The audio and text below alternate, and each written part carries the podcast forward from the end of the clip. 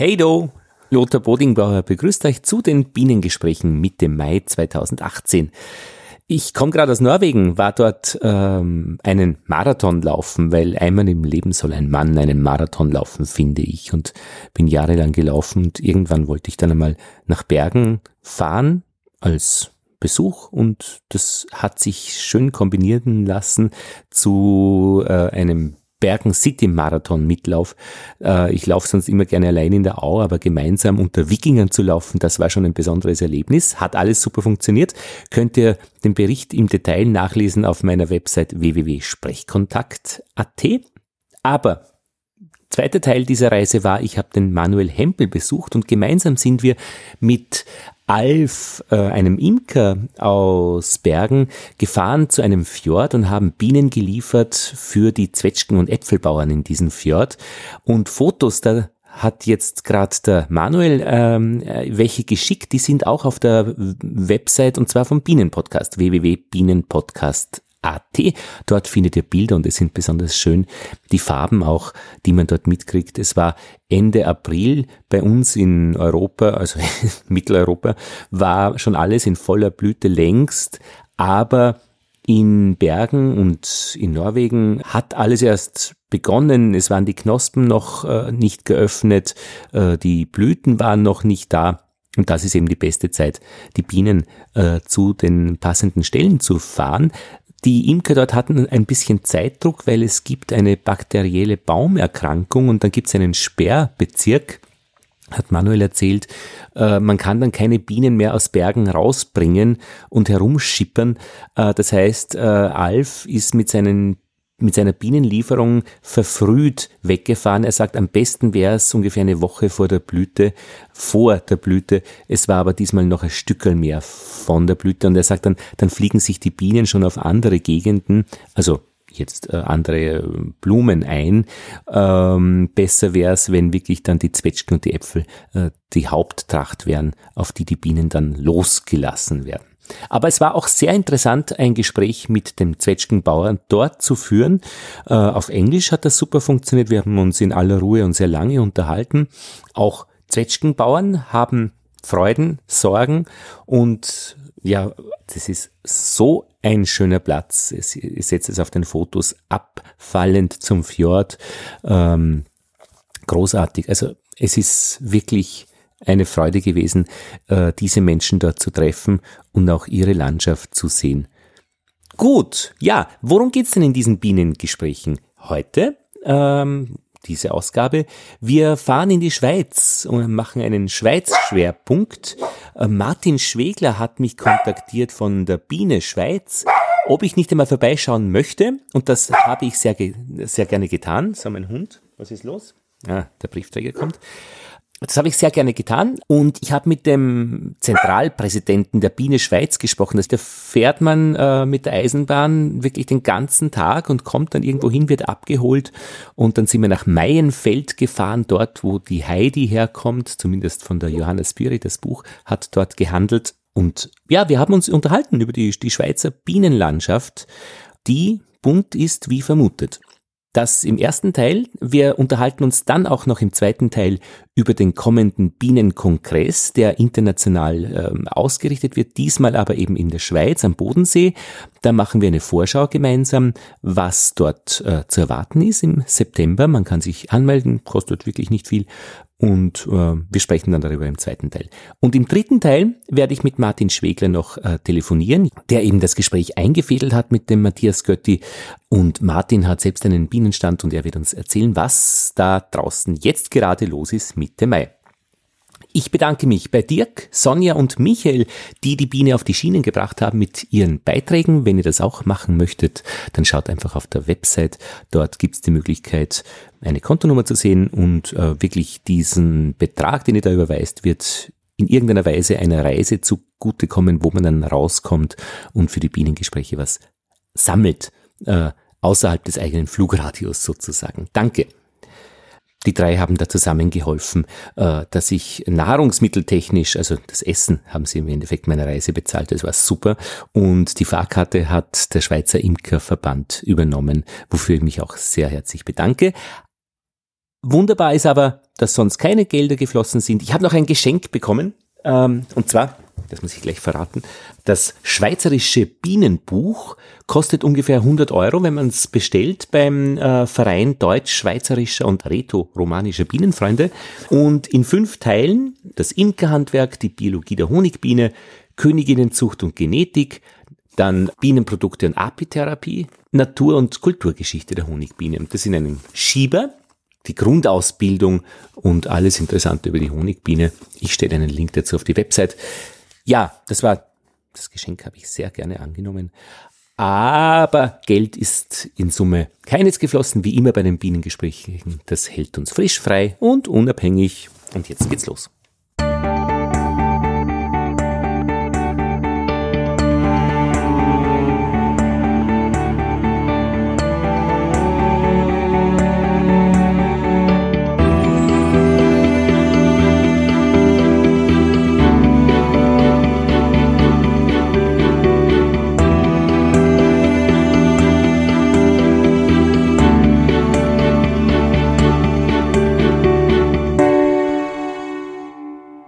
Bienengespräche Nummer 37 aus der Schweiz. Ich habe die Grenze überschritten und bin quer durch Österreich gefahren über Bux nach Sagans und jetzt bin ich in dem Dorf oder an dem Ort, an dem Heidi ja ihre Geschichte erlebt hat, äh, wo es auch verfilmt wurde, äh, worden ist, in Main Dorf, sagt man das. So. Mein Feld. Mein Feld. Na schau, da fängt es ja schon an, die Geschichte. Man, der Zug spuckt einen aus. Man wird abgeholt von Matthias Götti. Vielen Dank, Matthias. Ja, danke, dass du gekommen bist. Ich freue mich sehr, dass du bei mir bist, Lothar, und dass wir da zusammen das Gespräch führen dürfen. Und wir sind in Mainfeld, das ist in Graubünden schon, und äh, die Hänge da in die Berge rauf, da ist dann die äh, Heidi zu Hause und auch touristisch ist, glaube ich, sicher einiges los bei euch. Genau, also ja. das, die, diese Heidi-Geschichte ist wichtig äh, und da gibt es viele Touristen, interessant, vor allem auch aus, äh, aus Japan oder auch äh, jetzt aus den arabischen Staaten. Das ist in dem Sinn interessant, dass quasi für die Heidgeschichte, die natürlich bei uns dazugehört, aber quasi normal oder alltäglich ist, dass die Leute so weit fahren. Und habt ihr diese Geschichte äh, als, als Kinder auch natürlich in der Volksschule, äh, im Kindergarten Seid ihr damit aufgewachsen? Oder ist es eigentlich mehr eine touristische PR-Geschichte, die Heidi-Sache? Ja, also grundsätzlich natürlich als Kind bekommt man die Geschichte schon und und es wurde auch äh, in meiner Zeit sind auch Serien gelaufen von Heidi. Das hat man als Kind haben wir das natürlich sehr gern geschaut. Aber wir eben auch. Also da genau. sind wir quasi gleich aufgewachsen. Ja, das, ja. Nur du warst halt an Ort und Stelle. Sozusagen, ja. und natürlich wird das versucht touristisch zu nutzen. Mhm. Das ist schon so. Ja. Aber äh, natürlich ist, ich sage mal, eine schöne Geschichte und, und glaube ich eine Geschichte, die man auch so äh, weiter erzählen darf. Wir reden ja heute über die Imkerei in der Schweiz. Darüber werden wir gleich eben mehr erfahren. Aber eben, wenn wir jetzt noch mit dieser Geschichte, mit der Heidi-Geschichte bleiben. Also, wir kennen ja die Biene Meier-Geschichte. Die, die ist, also ist, auch eine Serie, die uns verbunden hat. Wann bist du geboren? Welcher Jahr? 1973? Drei, zwei Jahre jünger. Ich bin 71 geboren. Da sind wir mit der Biene Meier und mit Heidi aufgewachsen. Später dann Nils Holgersson. So ein bisschen die, die, die Wildgänse-Problematik. Äh, Aber was ist jetzt eigentlich so die Heidi-Geschichte? Geschichte? Was, also, was, was war es eigentlich? Ein Mädchen, das, äh, das oh, genau. also, keine Eltern hat? Ja, kurz zusammengefasst ist ein, ein, ein Waisenkind und das wird äh, von ihrer, lebt zuerst bei ihrer Tante und wird dann zum Großvater gebracht auf die Alm, Alp, wie wir sagen, und lebt dann dort, oder? Und dieser Großvater ist so ein, ein sag ich mal, kerniger Typ und von den Dorfbewohnern etwas verstoßen. Und da machen sich natürlich die Leute Sorgen, was diese, was die Heidi da quasi erlebt. Mhm. Aber mit der, mit dem Mädchen ist er äh, sehr nett und sie haben ein sehr gutes Verhältnis und lustigerweise nicht zuletzt auch durch das Mädchen wird der wieder ein bisschen quasi gesellschaftsfähiger, kommt auch wieder mal ins Dorf und das ist eigentlich die Geschichte. Was war eigentlich, aber was war sein Problem? Er war halt ein bisschen knorrig und wollte nicht unter die Leute oder wie? Ja, und irgendwie am Stammtisch noch, auch, auch, so eine vergangene Geschichte und so und, und mhm ja, halt so quasi eine Geschichte, wo, wo ein, ein, sag ich mal, ein knorriger Mann etwas ausgestoßen wird aus der Gesellschaft. Weiß man warum? diese Details, ich, ich weiß es die Nicht, Details aber- nicht mehr genau. Ich- Aber er war schon wirklich weggedrängt vom Ort. ja, das schon, Ah, genau. Und äh, eben, also er war einfach auch zu den Leuten dann unfreundlich. Ja, ja. Das, ja genau. Schlechte Erfahrungen Genau, gemacht. genau. Ein wichtiger weiterer Teil der Heidi-Geschichte ist ja, dann kommt sie, diese Tante äh, geht dann nach Frankfurt und nimmt dort eine Arbeitsstelle an, so als, sag ich mal, Dienstmädchen bei einer Arztfamilie. Und dann nimmt sie eben das Heidi dann mit. Genau. Um das quasi, äh, vordergründig würde man sagen, jetzt ist sie gut aufgehoben.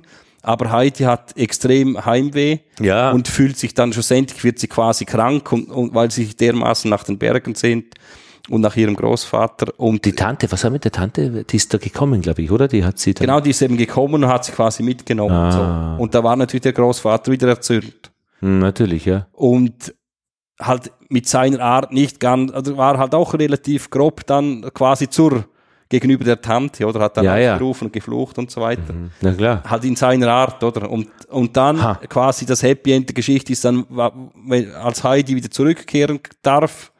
Und dann kommt dann aber das Mädchen aus Frankfurt, das eben gelähmt ist, Genau. auf die Alm und dort äh, geschieht quasi das Wunder, dass sie äh, quasi wieder laufen lernt. So. Und den Peter gibt's auch noch. Ja, genau, der Peter. Ja, ist auch eine wichtige Rolle. Aber ich sehe schon, du bist tief drin in der Geschichte. Du kannst sie echt fluffig vom, vom, äh, mit allem erzählen. Also da, ja, ja, natürlich eben gesagt, ja, jetzt haben wir auch kleine Kinder und wir Ja. erzählen ihnen natürlich diese Geschichte. Ja. aber äh, letztlich, ich, ich meine, diese verschiedenen Personen, ich finde, das hat schon ein bisschen was mit der Imkerei auch zu tun, mit diesen verschiedenen Interessensgruppen in der, in der Imkerei. Weil du bist ja der Präsident der Bienen Schweiz heißt's. Genau. Der Zentralpräsident. Das beeindruckt mich tief zentral nach vorne dran. Äh, Das heißt, du bist ja auch ein Meister der Interessensgruppen oder deine Arbeit ist eigentlich ähm, eine Interessensgruppe zu vertreten, aber auch natürlich zu allen Interessensgruppen äh, in der Landwirtschaft, in der Politik äh, und wer auch immer, vielleicht den Konsumenten auch, ähm, da äh, in der Mitte zu stehen und zu gestalten und zu vermitteln. Und diese verschiedenen Personen, die du jetzt bei Heidi beschrieben hast, das sind ja auch eigentlich verschiedene äh, Menschen mit ihren jeweiligen Hintergründen. Und wenn der eine nichts vom anderen weiß, geht alles den Bach runter. Dann ist man zornig, dann wird man verstoßen, dann ist man traurig, wenn man in Frankfurt ist. Also ich meine, es hätte ja auch eine Situation geben können, wo die Heidi in Frankfurt glücklich ist. Man hätte ja sagen können, wir schauen einmal zwei Monate hin und schauen uns einmal die Stadt an, damit du dann, wenn du wieder bei uns bist, äh, äh, genau weißt, wo der Unterschied ist oder die Gemeinsamkeiten vielleicht sogar. Also das ist ja gar nicht äh, so uninteressant. Genau, natürlich. Also bei der Imkerei ist natürlich so, also das fasziniert mich ja immer. Wenn wir äh, Imkerinnen und Imker zusammen haben, haben die immer ein gemeinsames Thema und einen ganz verschiedene Hintergründe. Ja, Und das ist etwas extrem Spannendes, oder? Das, äh, vor allem auch in den Imker-Ausbildungen. Also ich habe jetzt sehr viele Jahre, habe ich Imker-Grundkurse geleitet, also eben, wo die Leute beginnen. Jetzt bin ich mehr in der Weiterbildung tätig. Und da ist es schon spannend, sage ich mal, wenn ein äh, pensionierter Zahn, äh, Zahnarzt dann zusammensitzt mit äh, einem äh, Lastwagenchauffeur oder einem Zimmermann oder vielleicht eben auch äh, ja, ganz anderen Berufen. Das ist äh, sehr spannend, was da quasi zusammenkommt, wie man äh, zusammen bei Null beginnt. Ja. Zum Beispiel mit der, mit der Imkerei einander hilft und dann Ja. schlussendlich äh, Mit- quasi vor allem die, über die Imkerei verbunden ist. und wie man mit Misserfolgen umgeht. Äh, Oder Erfolgen, ja. Genau. Aber der Misserfolg, da gibt's ja ganz unterschiedliche Typen. Also äh, ich bin, ich werde immer traurig. Ich weiß nicht, äh, traurig wirklich, also äh, mich bestürzt das. Also wenn, wenn ein Volk zugrunde geht, äh, dann wäre ich nicht zornig oder, oder schimpf oder sage, okay, rein sachlich ist das aus folgenden Gründen passiert, sondern äh, irgendwie fühle ich mich ein wenig verzagt. Ja, aber wenn man unter Leute ist natürlich, äh, trifft man andere Typen, die da völlig anders und damit umgehen. Ja. Genau, ja, das kann eben schon so. Das, das kann man verschieden anschauen, Ja. dass man eben quasi das, sage ich mal, relativ sachlich analytisch anschaut, Ja, ja. oder dass man eher das emotional anschaut. Aber ich denke, eine, eine gewisse emotionale Komponente ist bei der Imkerei eigentlich immer dabei. Und ich glaube auch, du hast vorhin auch angesprochen, so die anderen Akteure, oder Konsumentenschaft oder auch Landwirtschaft, äh, das ist wirklich ein, ein spannendes Thema. Die Imkerei, die lässt in dem Sinne niemanden kalt. Also die Imkerei, vor allem die Bienen auch. Vielleicht auch über Biene Meier nicht zuletzt. Die Biene, das Thema Bienen lässt niemanden kalt und das ist, denke ich, etwas, was für uns ein, eine großes, ein großes Plus ist. wir versuchen jetzt auch in unserem Verband, gesamtschweizerisch haben wir ja nochmal einen, Dachverband, der ist Apis Swiss.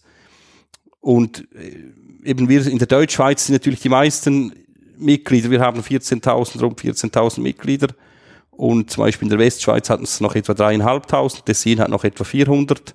Insgesamt haben wir etwa so 18 bis 19.000 Imkerinnen und Imker in der Schweiz. So im Schnitt zehn Völker Genau, pro genau. Äh, Imker, das sind dann so ungefähr 200.000 Völker. Genau. Und alles relativ dicht gepackt auch, auch im guten Sinne, dass einfach die Bestäubung gesichert ist durch diese ähm, nicht dicht gepackt, äh, eher gleichmäßige Verteilung. Es sind Ja. halbwegs überall Imker.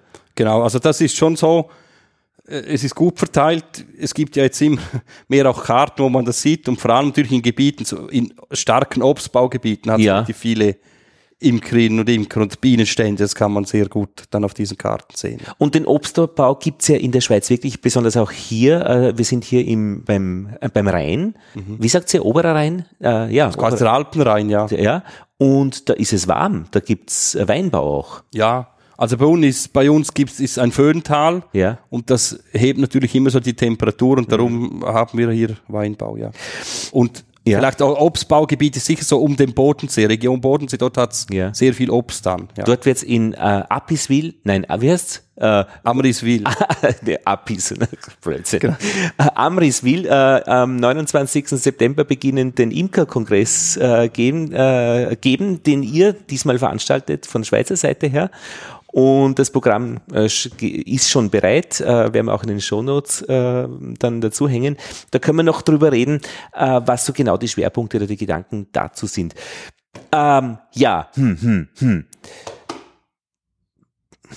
Heidi, alles klar. Äh, haben wir das noch? bei, den, bei den Akteuren oder so, Präsidium, das, soll ich dort noch etwas sagen? Na, bei den Akteuren von der Heidi noch einmal ah, ganz Heidi, kurz. na, ist gut.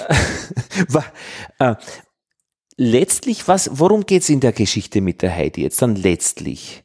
Ist es diese, dieses, diese Menschen, die miteinander sind, oder ist es Natur, oder was ist eigentlich die, die, die, die, wie sagt man, ein Synopsis, die ganz die kurze Geschichte? Ja, die, also ich denke, es geht vor allem um die Menschen. Die Natur spielt aber eine wichtige Rolle, weil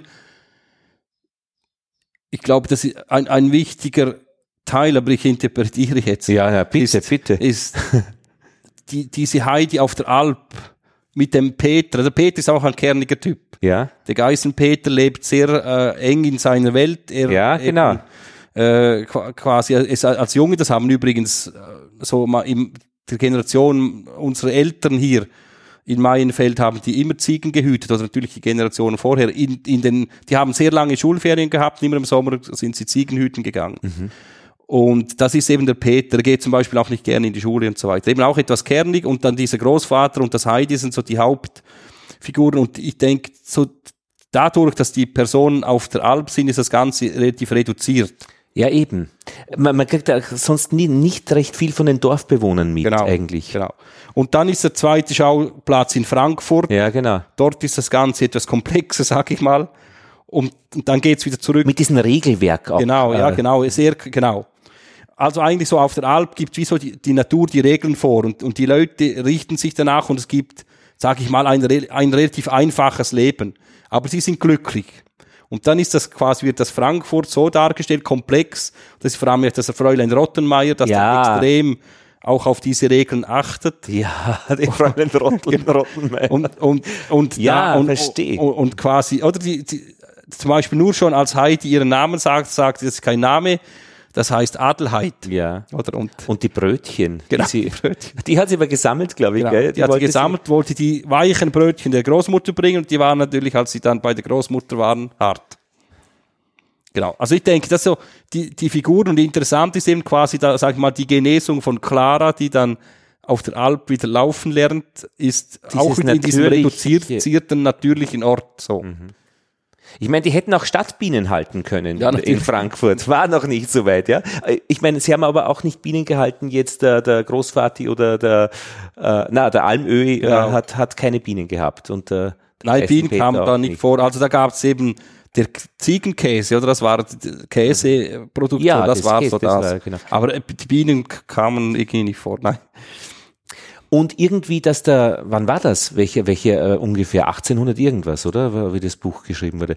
Ja. Äh, das heißt, da war Nationalsozialismus noch kein Thema. Bei uns Nein. muss man immer bei den Schriftstellern ein bisschen Peter Rosecker und so weiter und Wackerl muss man immer aufpassen, dass die dann in irgendein Eck dann abgedriftet sind, wie dann 1938 dann äh, Anschluss war und so und da unterscheiden sich dann, was war eigentlich so, der, der Hintergrund von denen und was war der Hintergrund von denen. Habe auch noch gerade äh, gehört vom Räuber Hotzenplotz, aber das, das, wird uns jetzt zu weit bringen. Äh, da ist ein neues Buch aufgetaucht und äh, der Ottmar Ottfried Preußler, der das geschrieben hat, äh, war aus Schlesien, äh, wurde dann eben vertrieben und ist äh, 1948 nach Rosenheim, glaube ich, und ähm, hat diese Geschichte geschrieben und den Titel gegeben von Hotzenplotz, einem Dorf, das es wirklich gibt in Tschechien. Ähm, aber der ist eben einmal ganz kurz an diese Hitlerjugend angestreift. Also, äh, und, und ist aber nicht tief reingekommen. Das heißt, der ist wieder rausgekommen aus der Geschichte ohne, ohne große Probleme. Solche Sorgen habt ihr in der Schweiz nicht, oder? Ja, also. Das war nicht direkt, es, es gab natürlich so, schon, so, also wir, wir, haben schon Diskussionen gehabt über die Rolle der Schweiz im Zweiten Weltkrieg, das schon so. Ja. Aber im Grundsatz haben wir die Diskussion nicht so. Also das ist wirklich nicht in dem. Mhm. Nein. Weil es ist ja wirklich in Österreich auch ein Problem. Äh, zum Beispiel, wenn man die Chroniken anschaut in den Dörfern und Orten, dann fehlen die Seiten von 38 bis 45. Die wurden rausgerissen sehr häufig, weil man einfach dann genau sieht, wer hat für wen praktisch Partei ergriffen und wer hat wen verpetzt. Äh, und da geht es ja wirklich eben äh, um um um um äh, auch Vernichtung von Menschen und, und äh, Bücherverbrennungen, all das, was dazugehört. Ich glaube, bei der Schweiz ist gerade auch das Thema ein bisschen äh, an der Grenze. Also wusste man schon von der Judenverfolgung äh, und man wies die Leute, die es versucht ja, hätten, ab, die, an der Grenze. Die, das ist die Diskussion. Quasi, also, welche Rolle hat die Schweiz schlussendlich eingenommen? Und, und ist, die, ist diese Auseinandersetzung äh, schon erfolgt oder, oder geglückt oder fängt das jetzt erst an? Oder Nein, also es hat mal eine relativ intensive Phase gegeben, aber das ist, war etwa so 20 Jahre her. Ist 20 Jahre, ja. Und jetzt ist im Moment das eigentlich eher wieder, also ich denke, zum großen Teil bin nicht Historiker, aber zum großen Teil, glaube ich, ist das plus minus aufgearbeitet. Okay. Aber ich kann mir, durch, kann, kann mir auch vorstellen, dass es in irgendeiner Thematik dann schon noch einmal äh, Diskussion geben könnte. Aber ihr hattet das nicht, also dieses Problem, dass zum Beispiel auch mit Güterzügen Menschen deportiert werden, habe ich einmal gehört, dass die Schweizer einfach deswegen auch ein viel besseres Verhältnis zur Bundesbahn haben. Mhm. Das ist schon so. Weil einfach die, ja. jeder, jeder hat ein General, hast du auch ein Generalabonnement? Nein, Netzkarte. gerade nicht, aber okay. auch schon gehabt. Aber, aber ich fahre sehr viel. Ja. Ein Halbtags hat, habe ich auch. Aber ja. halbtags erst ja. schon, ja genau. Vorteilskarte heißt bei uns, das ja. haben wir auch.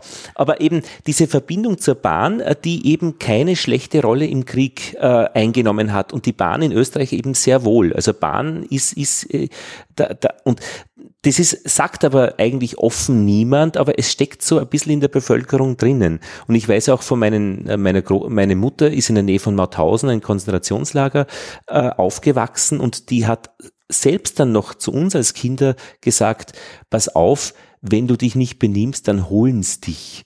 Also solche Dinge stecken da in der Bevölkerung drinnen und ich finde das auch hochinteressant. Und es hat eine Beziehung zu Bienen und Interessensgruppen, weil es einfach eine, eine Art und Weise ist, wie man mit Autoritäten umgeht. Also eher dieses Ducken bei uns, ja, oder versuchen nicht aufzufallen. Äh, und äh, Transparenz ist ein Thema. Also Daten sammeln mag bei uns niemand recht gern. Das ist vielleicht in Skandinavien schon weiter, weil dort gibt's keine schlechten Erfahrungen. Kannst nachschauen, welche Stromrechnung der Nachbar hat oder was er verdient, vollkommen wurscht. Bei uns hütet sich jeder davor, dass jemanden von sich etwas zu erzählen. Also das ist bei uns schon gleich so. Schon gleich, ja. Ja, ja, genau. Aber ich denke im Grundsatz so, dass die Neutralität im Zweiten Weltkrieg sicher etwas Wichtiges und das mhm. ist für uns auch sehr schön. Zum Beispiel eine, eine äh, Schweizer Flagge hießen, ist auch kein Problem. Das habe ich mit deutschen Kollegen ja auch schon das gehört. Das machst du auch gern. Genau, nein, genau, aber das, hat, das ist überhaupt nicht, äh, also zum Beispiel ist es eine Tradition, wenn, wenn jemand so ein, ein, ein Maiensäß hat. Was ist das? Äh, ein Maiensäß ist so eine kleine, eine Alphütte quasi. Mhm oder auf der Voralp in dem Sinn, da gibt's quasi so Stelle, da habt eine kleine Wohnung dabei, wenn das so in der Familienbesitz ist, sage ich mal, dann wir haben Persönlichkeit.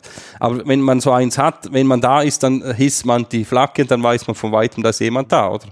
Und das ist in dem Sinn völlig äh, unbelastet, oder? Im Gegensatz beispielsweise zu, zu Deutschland. Also ist, glaube ich, jetzt auch wieder besser. Ich glaube, in Österreich wäre es kein, kein Problem. Die, äh, dieses, aber es ist interessant, dass du die Flaggen ansprichst. Das Rot-Weiß-Rot äh, würde man als unbelastet empfinden, wenn man das hisst. In Schweden natürlich auch die Schwedenflagge oder die norwegische hängt dann auch. Und die Schweizer ist man ja. auch, auch sehr gewohnt. Verstehe. Na, dann diese, schau, was für einen Kreise drin. Aber ich möchte ja schon ein bisschen äh, dich äh, als Schweizer verstehen, weil du ja schon vor einem anderen Hintergrund deine Arbeit als Präsident äh, hast. Also äh, ich kriege es ein bisschen mit durch die Zürcher Zeitung, die jeden Tag bei mir vor der Tür liegt, ein bisschen von den Themen, Fluglärm, welche Einflugroute wird da gemacht. Äh, Bienen kommen eigentlich äh, so gut wie nie vor. Ähm, was gut sein kann, weil es offenbar keine Probleme gibt, was schlecht sein kann, weil es vielleicht kein Bewusstsein gibt. Ähm, also in der NZZ kommt sie. Nein, gut, ja. nein. Ich denke, kommt, ja, in der NZZ kommt relativ selten vor. Wir hatten, glaube ich, mal NZZ am Sonntag, hat mal so ein, ein, eine relativ große Beilage. Ah, gemacht. das habe ich nicht, äh, genau, ja. Montag bis Samstag, ja. Genau, Nein, ja, das war mal dort, war mal etwas drin. Und wie ist das Thema Bienen und, äh, und Honig genau. in, der, in der Öffentlichkeit? Es wird grundsätzlich wird eigentlich relativ viel jetzt berichtet. Also wir haben relativ viel äh, Aufmerksamkeit, was spannend ist in dem Sinn ist, äh, das Hauptthema, die Hauptfrage ist immer, wie, wie, sind, wie viele Völker sind im Winter gestorben? Ja. Wenn wenig gestorben sind, berichtet niemand. Wenn viele gestorben sind, berichten sie sehr gern.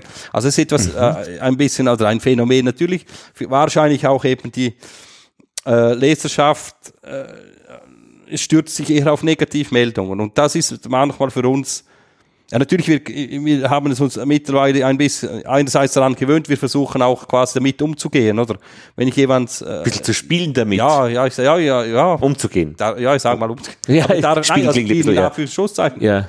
Wenn ich habe auch schon versucht, jemand hat am Telefon gehabt, dann wollten sie eben die Verlustzahlen wissen.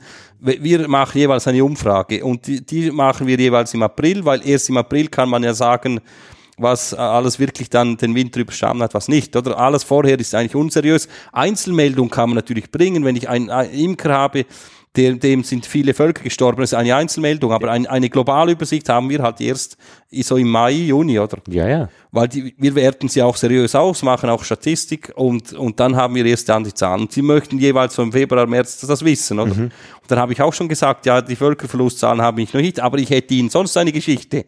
Und manchmal nehmen sie da tatsächlich die Geschichte auf. Ich glaube, auch in dem Sinn arbeiten wir daran und wenn, glaube ich, das eine Medium vielleicht auch mal eine positive Geschichte bringt, dann bringt das andere auf einmal die, auch eine positive Geschichte. Und das ist eigentlich, ja, vielleicht auch mit etwas Arbeit verbunden, dass man sich eben Geschichten zusammen äh. Ja. Was ja, war das für eine Geschichte? Oder, also, oder welche Geschichten hast du dann?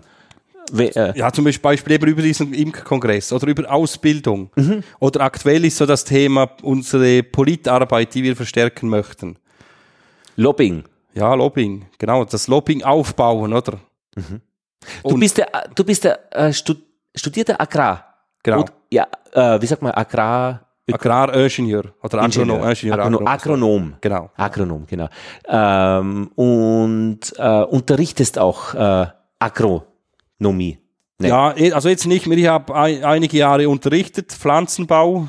Rund zehn Jahre habe ich so Berufsschüler unterrichtet im Bereich Pflanzenbau, Ökologie. Und ich bin in dieser Zeit äh, dann immer mehr in die Imkerei reingerutscht. Also ich habe äh, während kurz nach meinem Studium habe ich selber begonnen damit mit Imkern und als Hobby.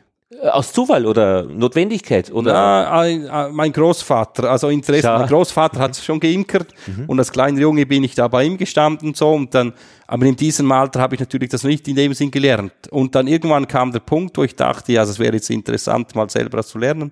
Habe gerade auch einen Arbeitskollegen gehabt und dann habe ich bei ihm da quasi einsteigen können, habe dann einen Imkerkurs besucht und dann bin ich als Pflanzenbaulehrer an eine neue Stelle gekommen und habe da mal gefragt, ob ich beim Bienenhaus ein bisschen, bisschen mitarbeiten dürfte. Und dann haben sie gesagt, oder hat mich der Schulleiter so angeschaut und gesagt, was du imkerst?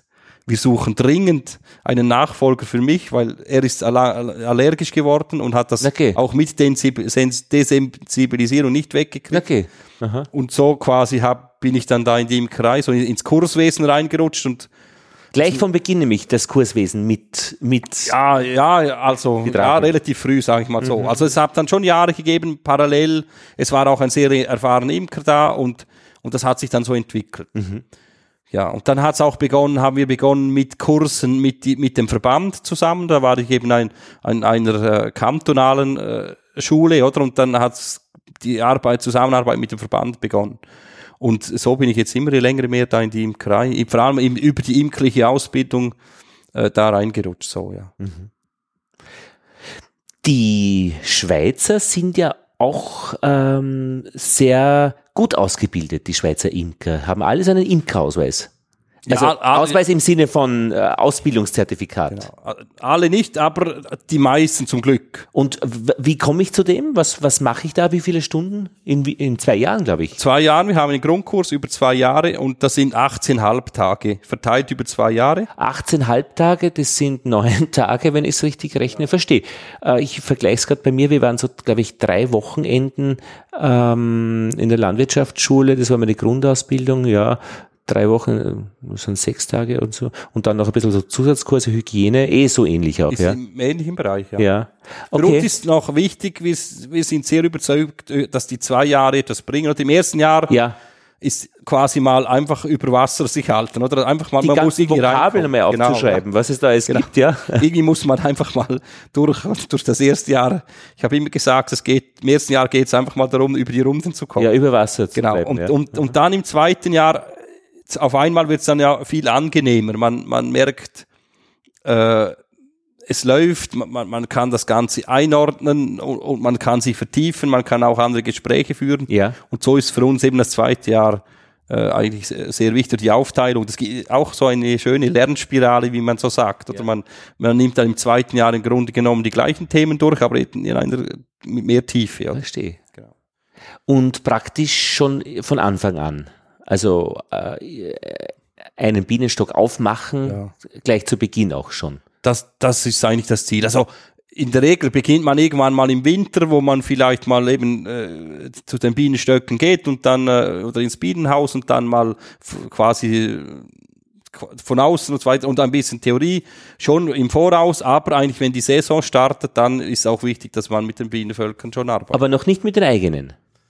Eher an der Schule. dann, Ja, oder? genau. Also eigentlich, oder realistischerweise, wenn ich zum Beispiel einen Imkerkurs beginne im, im, im März, dann gibt's ja auch noch keine Jungvölker. Also es ist nicht sinnvoll, im März mit Imker zu beginnen und dann den Leuten sagen, sie sollen im März quasi Völker sich suchen. Also Dann kriegt man Na, ja keine, wenn, wenn, wenn zu hohen Preis. Also die sinnvoll ist dann während der Schwarmzeit, Vermehrungszeit, dass man sagt, gut, wir beginnen im März und das Ziel ist, dass du irgendwie im Mai, Juni, Juli dann zu Völkern kommst. So, das ist eigentlich so die der, du als Ablegervölker Genau. hast und dann Genau. erst im nächsten Jahr dann zu Honigvölkern, also zu, Genau. zu Wirtschaftsvölkern. Genau, kann man mit denen quasi einsteigen. Ja, ja. Und natürlich in der Regel ist schon so, dass man am Kursort hat's auch, am Kursort selbst hat's auch Völker. Und das, grundsätzlich werden die Kurse ja von, teilweise von landwirtschaftlichen Schulen, aber eigentlich großmehrheitlich von Imkervereinen angeboten. Das wollte ich ja fragen. Wer bietet die Kurse an? Genau. Also das sind, in der Regel sind's Imkervereine und da gibt's verschiedene Systeme. Die einen haben wirklich große Lehrbienenstände, wo dann jeder Teilnehmer sein eigenes Volk hat. Ja. Oder andere haben vielleicht etwas kleinere Lehrbienenstände, aber da gibt es das sogenannte Götti-System, mit dem sie Patensystem, oder? Wo es eben, also bei uns sagt man dem Paten Götti, also mein Name. ist Sein Name, das Göttelsystem, ist eine gute Marke Genau. dann eigentlich. Ja. Und, und quasi gibt es im Imkerverein, Ja, sage ich mal, zehn. Imker da, und die, die stellen sich zur Verfügung, da die, diese, quasi die jungen Imker da äh, bei sich äh, etwas quasi an die Brust zu nehmen. Und das ist auch ein gutes System. Wichtig ist einfach, dass man wirklich von Anfang an selbstständig an dem Völker arbeitet, weil im Kurs sieht alles so einfach aus und wenn man zu Hause steht, ist alles anders. Oder? Das ist immer, das ist eigentlich das Schwierigste, denke ich, auch das Einschätzen der Situation. Oder man, wie gesagt, man kann im Kurs schon sagen, ja, wenn es so und so ist, dann musst du das und das. Aber wenn man zu Hause selber von, vor, vor dem Volk steht, ist immer irgendwie mindestens in einer Nuance ist es anders. ja. Und da muss man lernen, eben einzuschätzen und, und dann irgendwann einen Entsch- Entscheid zu fällen und etwas zu machen. Und das Sch- Schöne ist ja bei den Bienen, vor allem wenn es um die Vermehrung und so geht, also wirklich falsch machen.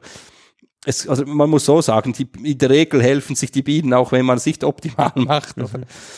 ein schöner, äh, also ein schöner Ausspruch vom Kursleiter, wo ich war. Er hat immer gesagt, ihr müsst einfach schauen, dass die Bienenvölker trotz eurer Pflege überleben. Ja, ja. Und da gibt's ja auch schon unterschiedliche Ansichten, dass man sagt, äh, schaut's bitte möglichst wenig rein, äh, weil dann ähm, geht's den Bienen am besten. Aber andere sagen dann, äh, schaut's durchaus viel rein, weil wie sollt ihr denn lernen, wenn's nicht wisst, wie's da drinnen ausschaut? Genau. Ja? Also ich denke, das ist schon wichtig, dass wenn man beginnt, muss man sicher mehr reinschauen, als wenn man Erfahrung hat. Ja. Und das ist für mich immer auch äh, so ein Diskussionspunkt, wenn so Kastensysteme kommen, wo, wo, wo man eben relativ, relativ wenig reinschauen kann. Oder also wenn man zum Beispiel jetzt in, sagt, ich möchte im Korb imkern. Ja. Im Korb kann ich nicht reinschauen. Im Korb imkern ist hochspannend, aber ich bin der Überzeugung, im Korb imkern braucht äh, sehr viel Erfahrung. Mhm. Und ich bin jetzt, ich bin überzeugt, dass das nicht für Anfänger ideal ist, mit dem Korb zu beginnen, sondern ich muss zuerst beginnen mit einem System, wo ich auch reinschauen kann, mit dem Ziel, immer weniger zu schauen, aber natürlich am Anfang muss man ein bisschen mehr reinschauen. Irgendwie muss man das ja lernen und verstehen. Ich habe heute in, äh, im Archiv eurer, der Schweizer Imker, wie heißt denn das? Bienenjournal. Genau, die ba Schweizerische Bienenzeitung. Die Schweizerische Bienenzeitung äh, äh, geschmökert beim Zugfahren und das Archiv steht ja wunderbarerweise zur Verfügung. Also äh, nicht die allerletzten zwei Ausgaben, aber zumindest jetzt, ich glaube Februar 2018 ist jetzt schon sichtbar. Und da war ähm, ein schöner Vergleich zwischen zwei schwachen Völkern. Ähm, das eine Volk, ich liebe diesen Ausdruck, serbelt dahin. Hat das was mit Serbien zu tun? Ist es nicht ein bisschen, äh, ist es, woher kommt das Wort serbeln? Ja, ist das, es so ist ein latent? Schweiz- das ist ein Schweizer Ausdruck. Ist ja nicht, nichts gegen die Serben. Nein, absolut. Das habe ich in der Nein, Zürcher nein, Zeitung nein, immer, hat's mir immer geschickt Genau. und gedacht, was sind die rassistisch? Gegen das, wenn irgendwie die Wirtschaft serbelt, Ja, nein, nein, so wie die, ja, nein, das- nein, also ist so- nichts äh, genau. Rassistisches. Nein, nein, natürlich also, absolut nicht. Ein Volk serbelt dahin, da steht dann genau die Kriterien, wie das Brutbild ähm, ähm, ausschaut, also so lückenhaft und so weiter und einige andere Punkte. Und ein schwaches Volk, das sich aber ähm, auf, äh, verstärken wird und das hat ein geschlossenes Brutbild, wenn auch vielleicht klein. Und genau diese Situation hatte ich vor ein paar Tagen an meinem Bienenstand, ein schwaches Volk, äh, wo ich mir denke, eigentlich könnte man vorstellen, äh, sollte man das auflösen ähm, oder nicht mehr weiterführen. Aber mit diesem Kriterium, dass es eigentlich dieses Volk hat auf drei Waben äh, schöne geschlossene Brutflächen, die allerdings auch nur so Handteller groß sind. Aber da würde ich sie jetzt mit dem, was ich eben gelesen habe, eigentlich lassen und schauen, wie es weitergeht. Also ich bin genau, beruhigt. genau, also, also für uns Ihnen- ist das so ein, ein wirklich zentrales Thema. Aber es ist nicht wir- viel. Ich meine, Genau, in, in genau. Volk daneben ist wirklich das, der gesamte Wabe voller Ja. Brut, wunderbar, alles groß. Genau. Aber eben die Einschätzung eben quasi unterscheiden, wie wir eben sagen, zwischen einem Serbervolk Ja. und, oder das Serbervolk ist auch die Gefahr ihm, das bricht zusammen und dann ist Krankheit ein Krankheitsherd, eben oder? drum. Und Das das, das, man muss man, das ist ein haben. zentraler Punkt, oder? Und das ist sicherlich auch, kommt schon etwas daraus aus, sage ich mal, relativ klein strukturierten Imkerei in der Schweiz, oder? Ja. Ein Berufsimker, der wird äh, im Herbst sowieso tendenziell vielleicht zwei Völker zusammentun und so sind alle stark genug über den Winter und, und, und äh, das ist teilweise eine, eine etwas andere Betriebsweise. Aber wenn wir jetzt eben mit relativ wenig Völkern nehmen, ist es eben wichtig, dass wir äh, da vielleicht das etwas ja, anders anschauen und dass wir eben den Leuten äh, Hilfsmittel auf den Weg geben. Oder da, das genau dieses Thema haben wir auch in den Grundkursen gehabt schon. Und jetzt in der Schweizerischen Bienenzeitung wurde das beschrieben von Bienengesundheitsdienst, oder? Konnten wir in den letzten paar Jahren haben wir den aufgebaut. Und dazu gibt's jetzt auch Merkblätter und das ist natürlich elementar. Wir können jetzt den Leuten das sagen, weil oft ist so, dass eben wenn man eben mit relativ wenig Völkern oder ich muss, kann ein bisschen ausholen noch mit dem Imkern im, im äh, Bienenhaus. Da hat man eben, das ist auch so eine, ein bisschen eine Eigenart der Schweiz, man hat ein Bienenhaus, das hat vielleicht zehn Plätze oder vielleicht hat es 15 Plätze. Und das Ziel ist quasi, das klassische Ziel ist immer, zehn Plätze voll zu haben. Ja, Und das Problem ist dann, wenn es in die Schwarmzeit, Vermehrungszeit Ja. ist, möchte niemand vermehren, weil man hat ja die zehn Plätze Richtig. voll. Und wenn es dann Winter ist und eben äh, Völker dahin zerpeln, will niemand eins wegtun, weil sonst hat man ja nicht mehr zehn voll. Richtig. Und da muss, das ist jetzt ein, ein Thema, das wir in den letzten Jahren aufgegriffen haben, dass wir sagen, das ist eben die Ausbildung zentral, dass wir sagen, wir, wir müssen dynamischer werden, oder? Im Frühling habe ich vielleicht acht, vielleicht habe ich nur noch sechs Völker, weil ich entweder Serbel wegtue oder eben vielleicht schwache Völker mal zwei zusammentue, wenn ich sicher bin, dass sie gesund sind. Und somit habe ich eben acht oder sechs, aber das macht ja gar nichts, weil dann habe ich Platz frei, um im Sommer zu vermehren, oder? Und dann kann ich im Sommer, vielleicht stelle ich mal eine Kasse nebendran auf, dann habe ich halt zwölf. Mit dem Ziel, im Winter wieder in den Winter nicht mit mehr als zehn.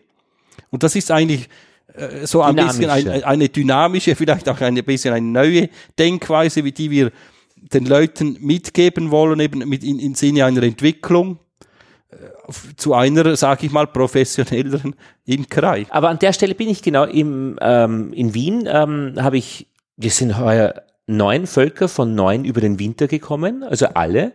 Und zwei sind eben schwach, aber eben nach dem Kriterium schönes Brutfeld, also wirklich, ich glaube, dass das gut ist, also nach der Checkliste. Ähm, ich habe noch eine Reservebeute. Und wenn jetzt äh, vier äh, starke Völker alle irgendwie äh, in Schwarmstimmung kommen, dann kann ich das alleine eigentlich nicht mehr handeln. Da brauche ich dann ähm, benachbarte, befreundete Imker, die eben dann von mir einen Ableger kriegen oder eben auch, äh, also ich brauche eine, eine logistische Antwort auf dieses genau, Problem. Genau. Also wichtig bei uns ist sicher auch noch, dass mit den gesunden und schwachen Völkern es ist mal A, ein, es ist nicht eine Momentaufnahme, sondern man muss die Geschichte kennen. Oder? Sehr, ja. Es muss sich entwickeln. Ja. Das Brutnest ist schön, Futter ist da, es hat offenes Futter, das Volk ist in dem Sinne eben gesund. Und, genau, und es ist Brut ist gesund. Drin. Genau, eben ah, das offene Futter ist eben auch entscheidend. Das, alles, das Gesamtbild ist entscheidend. Und es ist nichts komisch, dass irgendwas in den, in den äh, Waben drinnen äh, verschimmelt ist genau, oder verrottet ja. oder, oder irgendwie schwarz Ja, und ist. auch die, die offene Brut, das ist auch zentral. Die muss wirklich sehr gut strukturiert sein, Perlmuttfarben schimmern. Nix grau. Genau, und, mhm. und, und im Futtersaft schwimmt so, oder? Und, und jetzt, wenn das Volk sich relativ stark auch entwickelt dann, wenn es vorwärts geht im Frühling, dann braucht es in dem Sinne keine Verstärkung. Möglicherweise kriegt man, ist es nicht wirklich, bringt es nicht viel Tracht ein. Man kann aber zum Beispiel aus dem ja auch Jungvölker bilden. Oder die Variante ist eben, wenn man zwei hat, so, die aber gesund sind, dass man die zusammenlegt. Wichtig ist, man, man soll nicht zwei zusammenlegen, zwei Serbel zusammenlegen, bringt nichts. Bringt nichts, ne? Zweimal nichts gibt immer noch nichts, mhm. oder? Und, und das ist eben wichtig, dass man das, das unterscheidet. Oder? Und dann kannst du allenfalls eben auch zwei etwas kleinere mit Zukunft zusammenlegen, ist eine Möglichkeit, gibt es wieder mehr Platz. Oder eben das andere ist auch, weißt du, es ist eben auch ein, ein weiterer Puzzlestein im Ganzen, dass wir möchten unbedingt, dass man, dass keine Völker importiert werden. Ja. Oder auch nicht über weite Strecken eben transportiert Sind werden. Sind die Schweizer Grenzen auch dicht? Also ja, nein, nicht, nicht, nicht. Nein, nein, wenn, nicht. also wenn, wenn Traces vorhanden sind, kann man ganz klar, also wie in anderen EU, also quasi wie in EU-Ländern auch. Wenn Traces da sind, kann importiert werden. Traces ist was? Ah, Traces ist ein Gesundheitszeugnis vom Abstammungsort. Okay, dann kann ich auch aus Italien ja. Bienen mir schicken. Genau, lassen. einfach nicht aus dem Sperrgebiet. Ja, ja, aber aus, mit einem Zeugnis aus einem normalen genau, Gebiet. Okay. Das kann man. Ja. Aber es macht aus verschiedenen Gründen keinen Sinn, oder? Also erstens, rein von der Genetik her braucht, ah, gibt es viele Studien, die auch zeigen, die lokale Genetik ist immer die beste. Mhm. Auch wenn man das Gefühl hat, äh, an anderer Lo Lokal wäre die dunkle Biene eigentlich, äh, äh, die Ligustica im Süden und äh, de facto ist es aber dann die Carnica. Genau. Und Nein, lokal heißt auch, egal welche Rasse, es heißt auch lokale Carnica. Also auch, oder heimi, auch Carnica, heim, eine heimische Carnica, genau, äh, genau, heimische genau. Belegstelle ist ja. auch lokal. Ja. Aber praktisch so, was ist die Schweizer Heimat der, der Also, das ist die dunkle, oder? Ist die dunkle, aber Mellifera. nicht wirklich weit verbreitet wahrscheinlich? Ja, Akarnika hat einen größeren Anteil. Es gibt schon Bestrebungen, ja. aber die dunkle Biene zu erhalten noch. Ja, ja. Und die Backfast? Und die Backfast, ja, die nimmt, die nimmt etwas zu. Nimmt etwas zu. Aber am meisten hat sicher Karnika, dann äh, dunkle und dann die Ligustica, äh, äh, genau. wenn es so weit Ligustica wäre im südlichen, und äh, wäre im südlichen, äh, südlich der Alpen die heimische Biene, aber ja. de facto wahrscheinlich in der Schweiz nicht mehr. Ah, nicht mehr. Nicht mehr äh, existent. So, die ursprüngliche Ligustica kaum. Ja. Aber wird, wird gemacht? Oder wird? Ach so, wird nicht gemacht, sagst du? Nein, aktiv wird eben die Ligustica in der Schweiz im, im Süden nicht äh, gezüchtet. Und belegstellenmäßig hat jeder sein, sein Gebiet, äh, wo er den anderen nicht reinpfuscht oder gibt's Krieg? Ja, Ja, also das ist eines der großen emotionalen Themen. Eh, wie bei uns in Genau, Österreich. natürlich ja, ja. auch. Okay. Aber Also- dürfen, äh, gibt's Gesetze in der Schweiz, wer wo was halten darf? Eben zu wenig. Das In der Zürcher so, Zeitung ist noch nichts gestanden. Nein, eben genau.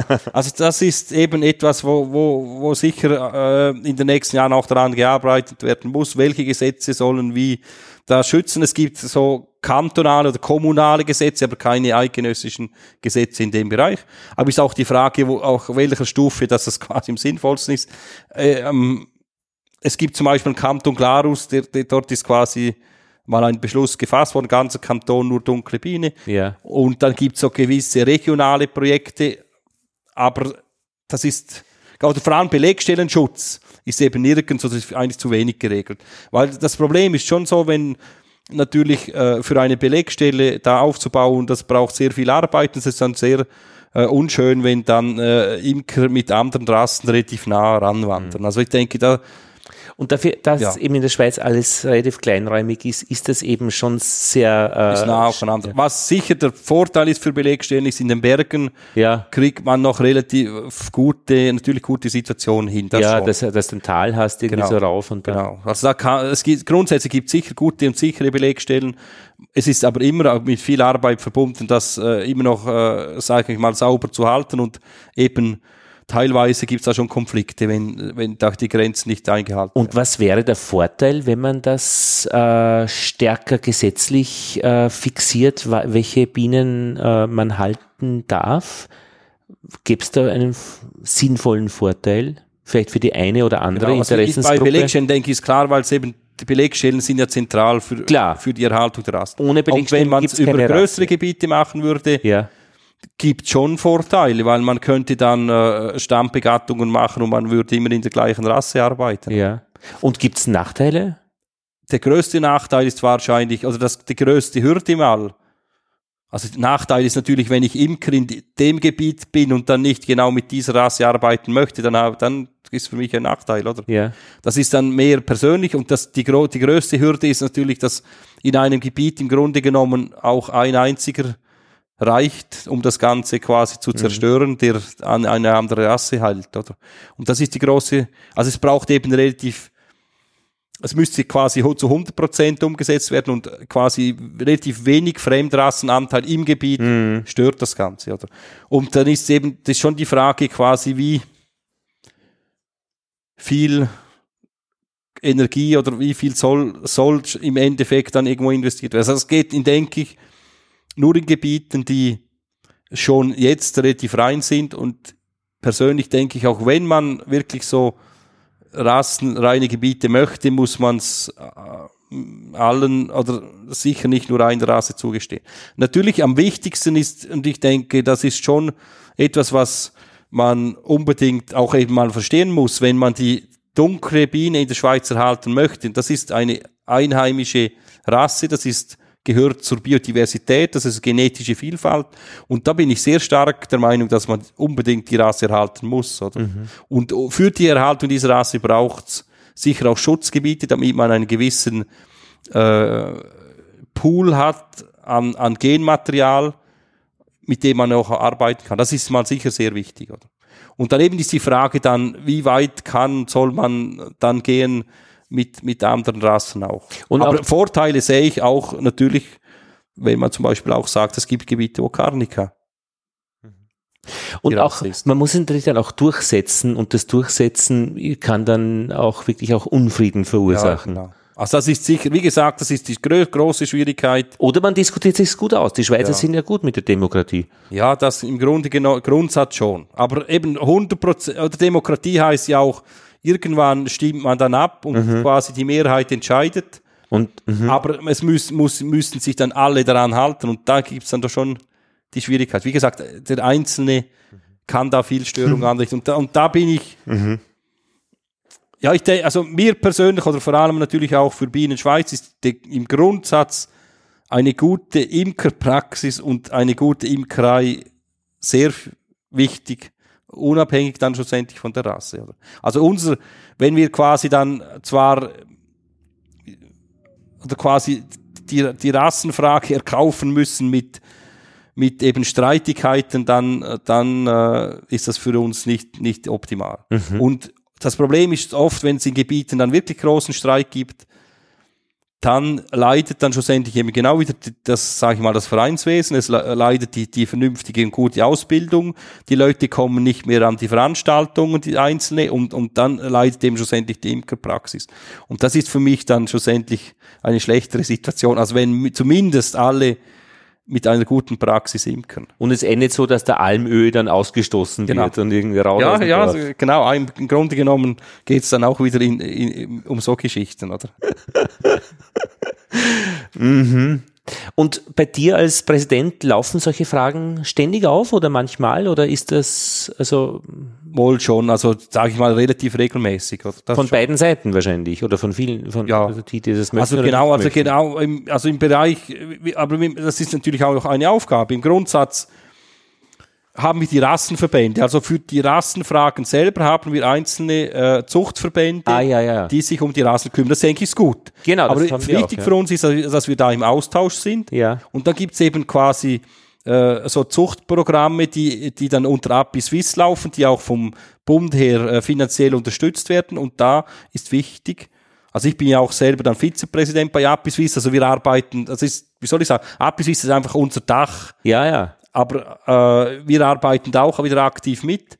Und wenn es eben um so Zuchtprogramme geht, das, das ist natürlich wichtig, dass, dass wir wieder dabei sind und dass wir diskutieren und, sage ich mal, auch mithelfen, wieder Lösungen zu finden, auch wieder gegenüber Politik und so weiter.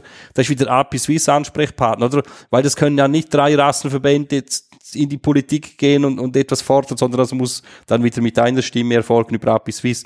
Und da sind wir natürlich aktiv dabei. Aber wie gesagt, das ist ein quasi Grund, im Grunde genommen wieder rassenneutrale Projekte. Mhm. Oder? Aber das wären vielleicht drei, ich meine, für die, für die, für die Presse, PR, sind es drei Geschichten. Einmal die dunkle Biene in den Vordergrund ja, genau. stellen, dann kommt die Kanikerbiene, nämlich die regionale Version davon, und dann kommt die Backfassbiene, so praktisch als, als äh, ja, äh, Schweiz bindet auch äh, das Ausland ein und äh, dann die Ligustiker als verlorenen Schatz des Südens. Und da haben wir schon vier Geschichten und viermal äh, wird äh, die äh, NZZ am Sonntag schön gefüllt. Ja, weiß nicht, ob es jedes Mal die NZZ am Sonntag das jedes Mal bringt. Ja, natürlich. Hm. Vom, von der Geschichte her geht das natürlich schon so, ja. Ein Thema ist auch diese ähm, im, im Zuchtprogramm die, die Varroa-Toleranzzucht.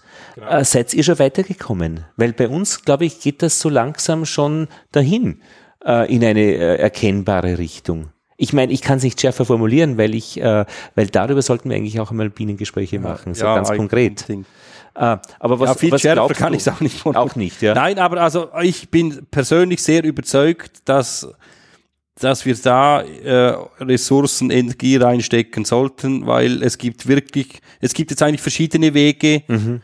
Die aufzeigen, dass es Toleranzmechanismen gibt. Mhm. Und einerseits quasi in klassischen Zuchtprogrammen mit dem VSH, der Varroa sensitive Hygiene oder mhm. der äh, SMR mit der unterdrückten äh, Milbenreproduktion, so Sachen, das ist ja ist übrigens dann auch ein Thema am Kongress. Mhm. Und dann auf der anderen Seite gibt's auch so Hinweise, dass wirklich so im, sag ich mal, naturnahen Imkerei, dass auch da das eine oder andere möglich ist. Aber eben, ich glaube, das kann man schon sagen, das ist immer relativ lokal. Das haben ja zum Beispiel im Kolos-Studien schon gezeigt, dass man eben unabhängig jetzt der Rasse, wenn man, man Bienen von, von Sizilien nach Norwegen bringt, von Norwegen in die Schweiz und so weiter, die, die Völker äh, haben immer schlechtere, oder die, die, diejenigen aus der Region, die zeigen immer die besten Eigenschaften eigentlich. Mhm. Und in anderen Regionen, wenn sie in Gebieten sind, die sie überhaupt nicht äh, quasi kennen irgendwie, dann, dann kommen sie weniger gut zurecht. Oder? Und, und ich denke auch, die Varroa-Toleranz hat sehr wahrscheinlich eine sehr große, eine sehr große lokale Komponente. Mhm. Und ich bin aber auch nicht unglücklich darüber, weil es ist wichtig und gut, weil wenn jemand quasi, sage ich mal ganz äh, plakativ, wenn jemand eine Königin mit Varroa-Toleranz hätte und das würde funktionieren auf der ganzen Welt, würde die ganze Welt von dieser Zuchtstoff nehmen, wir hätten in Kürze ein Riesenproblem mit, mit Inzucht So wie die Äh, Bananen, so, genau. die dann nur noch eine genetische. Genau. Äh, Das darf ja nicht haben. passieren. Also wir müssen zu dieser Varroa-Toleranz müssen wir eben lokal kommen. Das bin ich überzeugt. von verschiedenen Lokalitäten. Genau, genau, aus, genau. Ja, Viel- Was man austauschen kann, ist vielleicht der Weg dazu oder ja verstehe. so. Aber wir müssen unbedingt Mhm. eben da uns konzentrieren auf, sage ich mal, auf unsere lokalen Herkünfte. Und, Das, das eine war dieser äh, verbesserte Putztrieb, also dass die Zellen ausgeräumt werden, wo Varroa Genau. drinnen ist. Genau. Und was war das zweite? Das ist die sogenannte, äh, das sogenannte SMR, äh, Ja. äh, Suppressed Mite Reproduction, also unterdrückte Milbenreproduktion. Das heißt, es gibt Zellen, äh, da schaut man die Zellen an, äh, die quasi äh, verdeckelt sind und schaut, wie viel Milben es da drin hat. Und wenn nur eine Muttermilbe drin ist und keine Jungen, dann ist eben die Reproduktion unterdrückt. Also es gibt so ein, Aus irgendeinem ein, Grund. Mhm. Aus irgendeinem Grund, wo man den Grund kennt man nicht. Aber d- das kann man beobachten, oder? Das quasi eben das eine, es werden quasi Zellen geöffnet und ausgeräumt, wo Varroen drin sind, da können sich auch nicht vermehren. Ja. Und das andere ist, dass die sich der, die Varroa-Milbe in der Zelle drin nicht vermehrt, nicht vermehren kann. Ja. Das ist, das ist ein, ein, genau, ist ein anderes Phänomen, das eben auch angeschaut werden kann. Und weil das ja immer Exponentialfunktionen sind, ist jede Art von weniger schon ganz gut recht. Genau, genau. Ja. Und, Du- und ja. schon so wahrscheinlich, oder ist, und das andere ist eben, man kann teilweise Völker beobachten bei Imkern, die einfach versucht haben, quasi mal immer weniger zu behandeln und sieht da auch etwas. Also das haben wir jetzt äh, in der Schweiz die Situation. Was aber ist, wenn es quasi ein anderer Imker das Gleiche versucht, einfach, oder vor allem, wenn man einfach aufhört mit Behandeln, dann gehen die Völker kaputt. Zu Mhm. Und 99, der Nachbar hat auch keine Freude mit Genau, der Reinvasion, Genau, genau. dass die dann Genau. Und, und da ist eigentlich das, ich denke aber, wenn, wenn, wenn wir da, wenn es uns da gelingt, mehr Mittel auch in die Forschung zu investieren, dann könnten wir da etwas erreichen. Und wir haben noch ein, ein, ein weiteres Projekt in dem Sinn, mit unserem, eben mit unserer neuen Ausbildung, Imker mit eidgenössischem Fachausweis. Äh, Die Leute haben ja immer die Aufgabe, eine Schlussarbeit zu machen. Und das ist aber Honig, Fachausweis. sag ich jetzt einmal. Ja, Honig. Also eine Arbeit, also, also als Papier, also etwas schreiben. Ja, Okay. Ja, so, genau. Ein, Ja. äh, ein Papier, ein, ein, eine Diplomarbeit. Also nicht das Glas Honig produzieren und Nein, es dann. und genau, das ist nicht wissenschaftliches Niveau, das ist ein Fachausweis, oder? Und zum Beispiel Bachelor ist höher äh, gestuft, ist nicht wissenschaftliches Niveau, aber wir könnten die Leute einbinden in eine wissenschaftliche Arbeit. Also wenn wir, wir haben jetzt Gespräche geführt auch mit dem Zentrum für Bienenforschung. Wenn jetzt ein Forscher zu uns kommt und sagt, äh, hör, ich brauche vier Leute, die untersuchen mir genau das und das und die müssen genau dieses Protokoll ausfüllen, dann könnten wir eben in eine wissenschaftliche Arbeit die Leute integrieren und könnten dann eben quasi den Manpower, der das teuerste ist, also ein, ein sehr teurer Faktor an Ja. wissenschaftlichen Arbeiten, könnten wir so quasi äh, beisteuern, oder? Und, und da habe ich eine, eine gewisse Hoffnung, dass wir in dem Bereich etwas erreichen können. Und eben die Hürde, etwas zu untersuchen, ist dann tiefer, oder? Man kann mal sagen, kommt ein Imker und sagt, ja, ich habe da äh, ein Erfolg quasi, ich, meine Völker kommen mit weniger äh, oder keiner Be- Varroa-Behandlung zurecht, dann kann ich sagen, ja, schau, jetzt äh, kommen mal zwei Leute vom Fachausweis, schauen das an, haben ein sauberes Protokoll. Allenfalls wäre die Möglichkeit, dass sie das mal auf ihrem Stand äh, ausprobieren könnten und so weiter.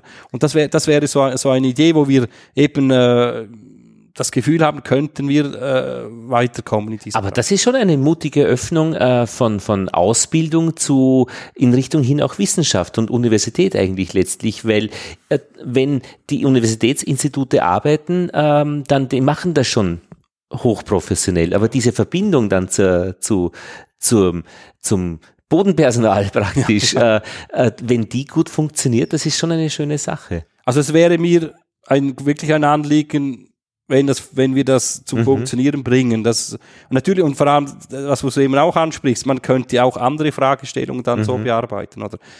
Na, Natürlich auch hat es auch ja. äh, dann gewisse, äh, ja, hat auch, sag ich mal, alles hat Vor- und Nachteile. Also Alles hat seine Stärken und Schwächen. Aber ich persönlich hab- bin, bin überzeugt, dass wir in dem Bereich schon etwas äh, Mhm.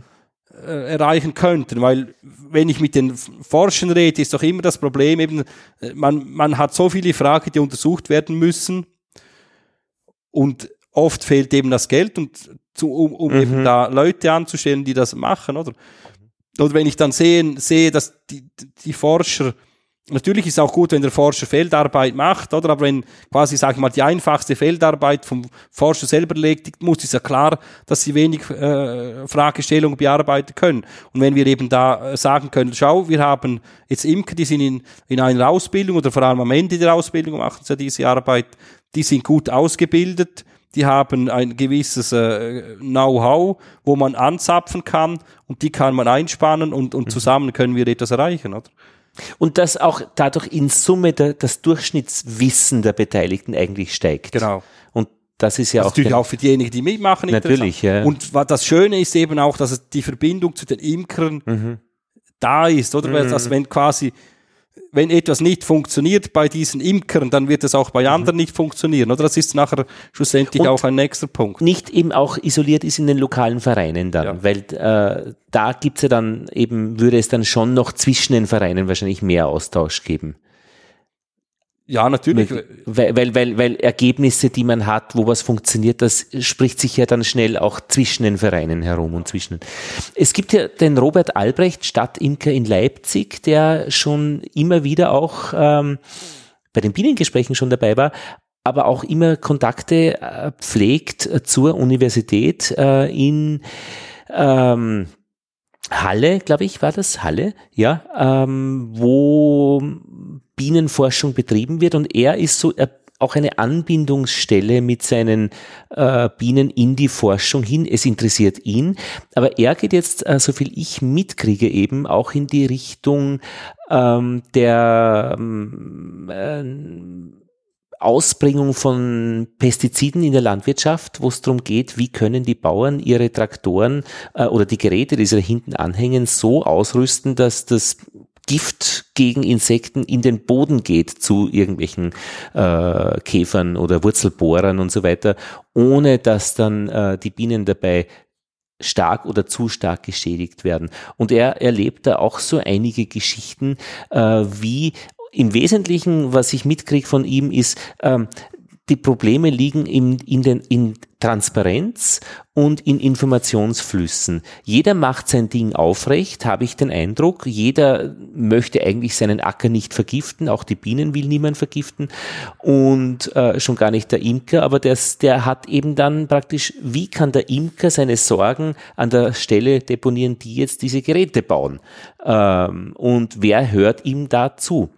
Also das wäre natürlich eine interessante Geschichte, ähm, letztlich auch für eine eigene Podcast-Linie Landwirtschaft, wo man so verschiedene äh, Interessensgruppen an einem Tisch auch regelmäßig erholt, damit einfach das gesamte vernetzte Wissen steigt. Wie geht's denn euch eigentlich mit der Landwirtschaft? Du hast jetzt ein bisschen sorgenvoll geschaut, ob diese Frage jetzt kommt oder wie? Nein, nein, nein, nein ich habe mich hab konzentriert. Achso, okay. Konzentriert. Nein, es ist natürlich ein, ein Thema, das ist ein Thema, das ich ja auch, in dem ich auch stark drin bin, oder weil ich auch von der Landwirtschaft herkomme. Ja, das ist ja gut, genau. oder? Ja, natürlich. Du, also, du Moll, also Sprache. Für, ja, also für mich ist es eine sicher eine sehr gute äh, Situation und ganz offen gesagt war es für mich oder ist für mich auch eine Entwicklung oder vorher ich komme aus dem Pflanzenbau und bin jetzt je länger mehr auch in die Imkerei ja. reingekommen habe auch ein bisschen eine andere Perspektive natürlich dadurch eingenommen und mir liegt eine bienenfreundliche Landwirtschaft natürlich sehr am Herzen. Aber erzähl was über die Perspektive das interessiert mich äh, die sich da verändert hat. Genau das gern.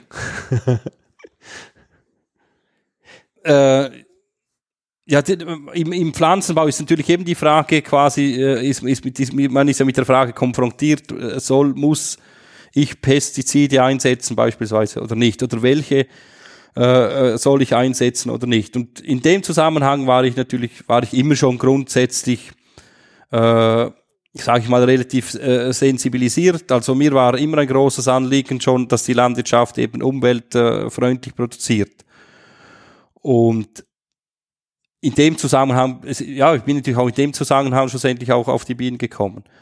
Und die Perspektive ist natürlich die, dass man eher, wie soll ich sagen, wenn, wenn, wenn, wenn etwas nicht so klar ist, die Wirkung, die Schädigung, dann äh, neigt man natürlich als Pflanzenbauer dann eher dazu, dass dann die, die, die weniger äh, problematischere Variante zu wählen, oder? Und als Imker ist dann die Perspektive eben anders. Und wenn ich, als Imker sage ich dann, wenn ich eigentlich nicht sicher sein kann, dass es keine Probleme gibt, und das kann man eigentlich fast bei keinem Pflanzenschutzmittel, weil einfach die, mhm weil man eigentlich jetzt merkt, dass man mit, mit, mit den äh, Kriterien, wo man die zugelassen hat, dass die überhaupt nicht zureichend sind. Man nimmt jetzt neue Kriterien dazu, das ist ja sehr gut, aber sind immer noch nicht alle abgedeckt.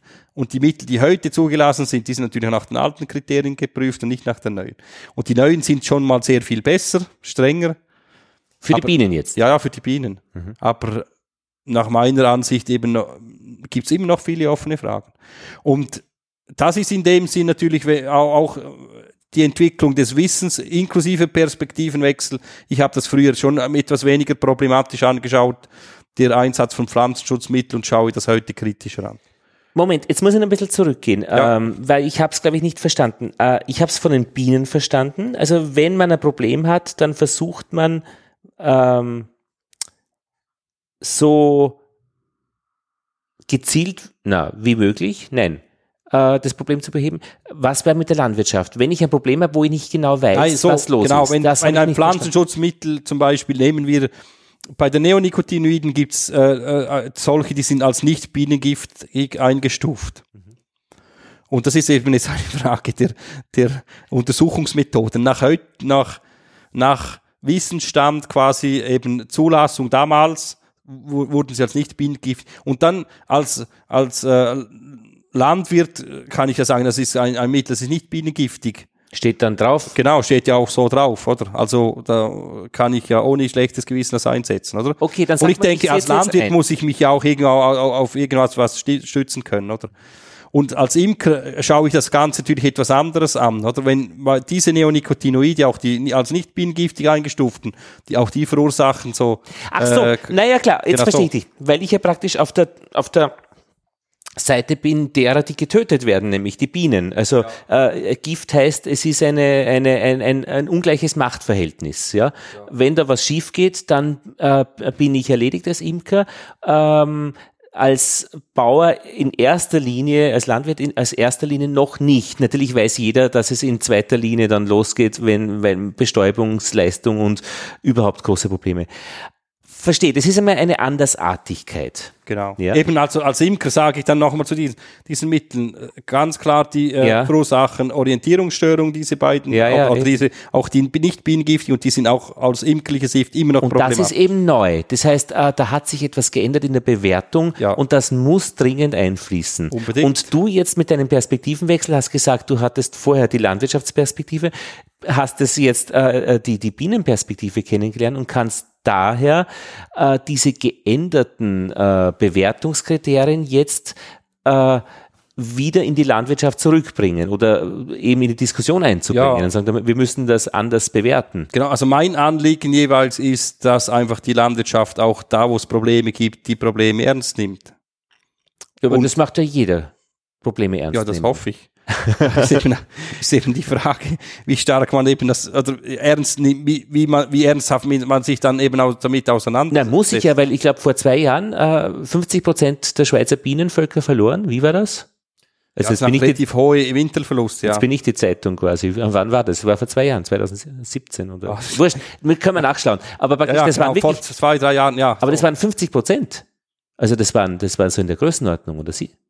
Das Problem ist eben, die Winterverluste sagen eben nicht so viel über dann die ja. Problematik Pflanzenschutz auch. Okay. Aber was wir zum Beispiel gehabt haben, letztes Jahr 17, haben wir so viele Bienenvergiftungen gehabt wie schon lange nicht mehr. Und die Vergiftungen sind die, die gemeldet werden vom Imker. Da liegen jetzt äh, tote Bienen herum und ja. die hängen die Zunge raus. Und was, äh, genau, äh, das kann man untersuchen, das kann man auch sehr genau nachweisen, was, was ist. ist. da passiert. Aber es sind nur akute Vergiftungen. Und die sind aber mehr worden auch, solche Vergiftungen. Ja, jetzt im letzten Jahr sind das so, so jeweils so Peaks, oder? Und wahrscheinlich oder ich hoffe jetzt dieses Jahr sind es dann nicht mehr so viele. Oder? Und das sind, wie gesagt, sind akute Vergiftungen das ist sicher ein, die akuten, ein, ein, ja, ein wichtiges Problem. Das Leichtere noch. Genau, das ist eben das Leichtere. Und, und wenn wir eben so von Orientierungsstörung ja. sprechen, sind es dann eben die Genau. sogenannten subletalen Effekte und das ist dann schon schwieriger.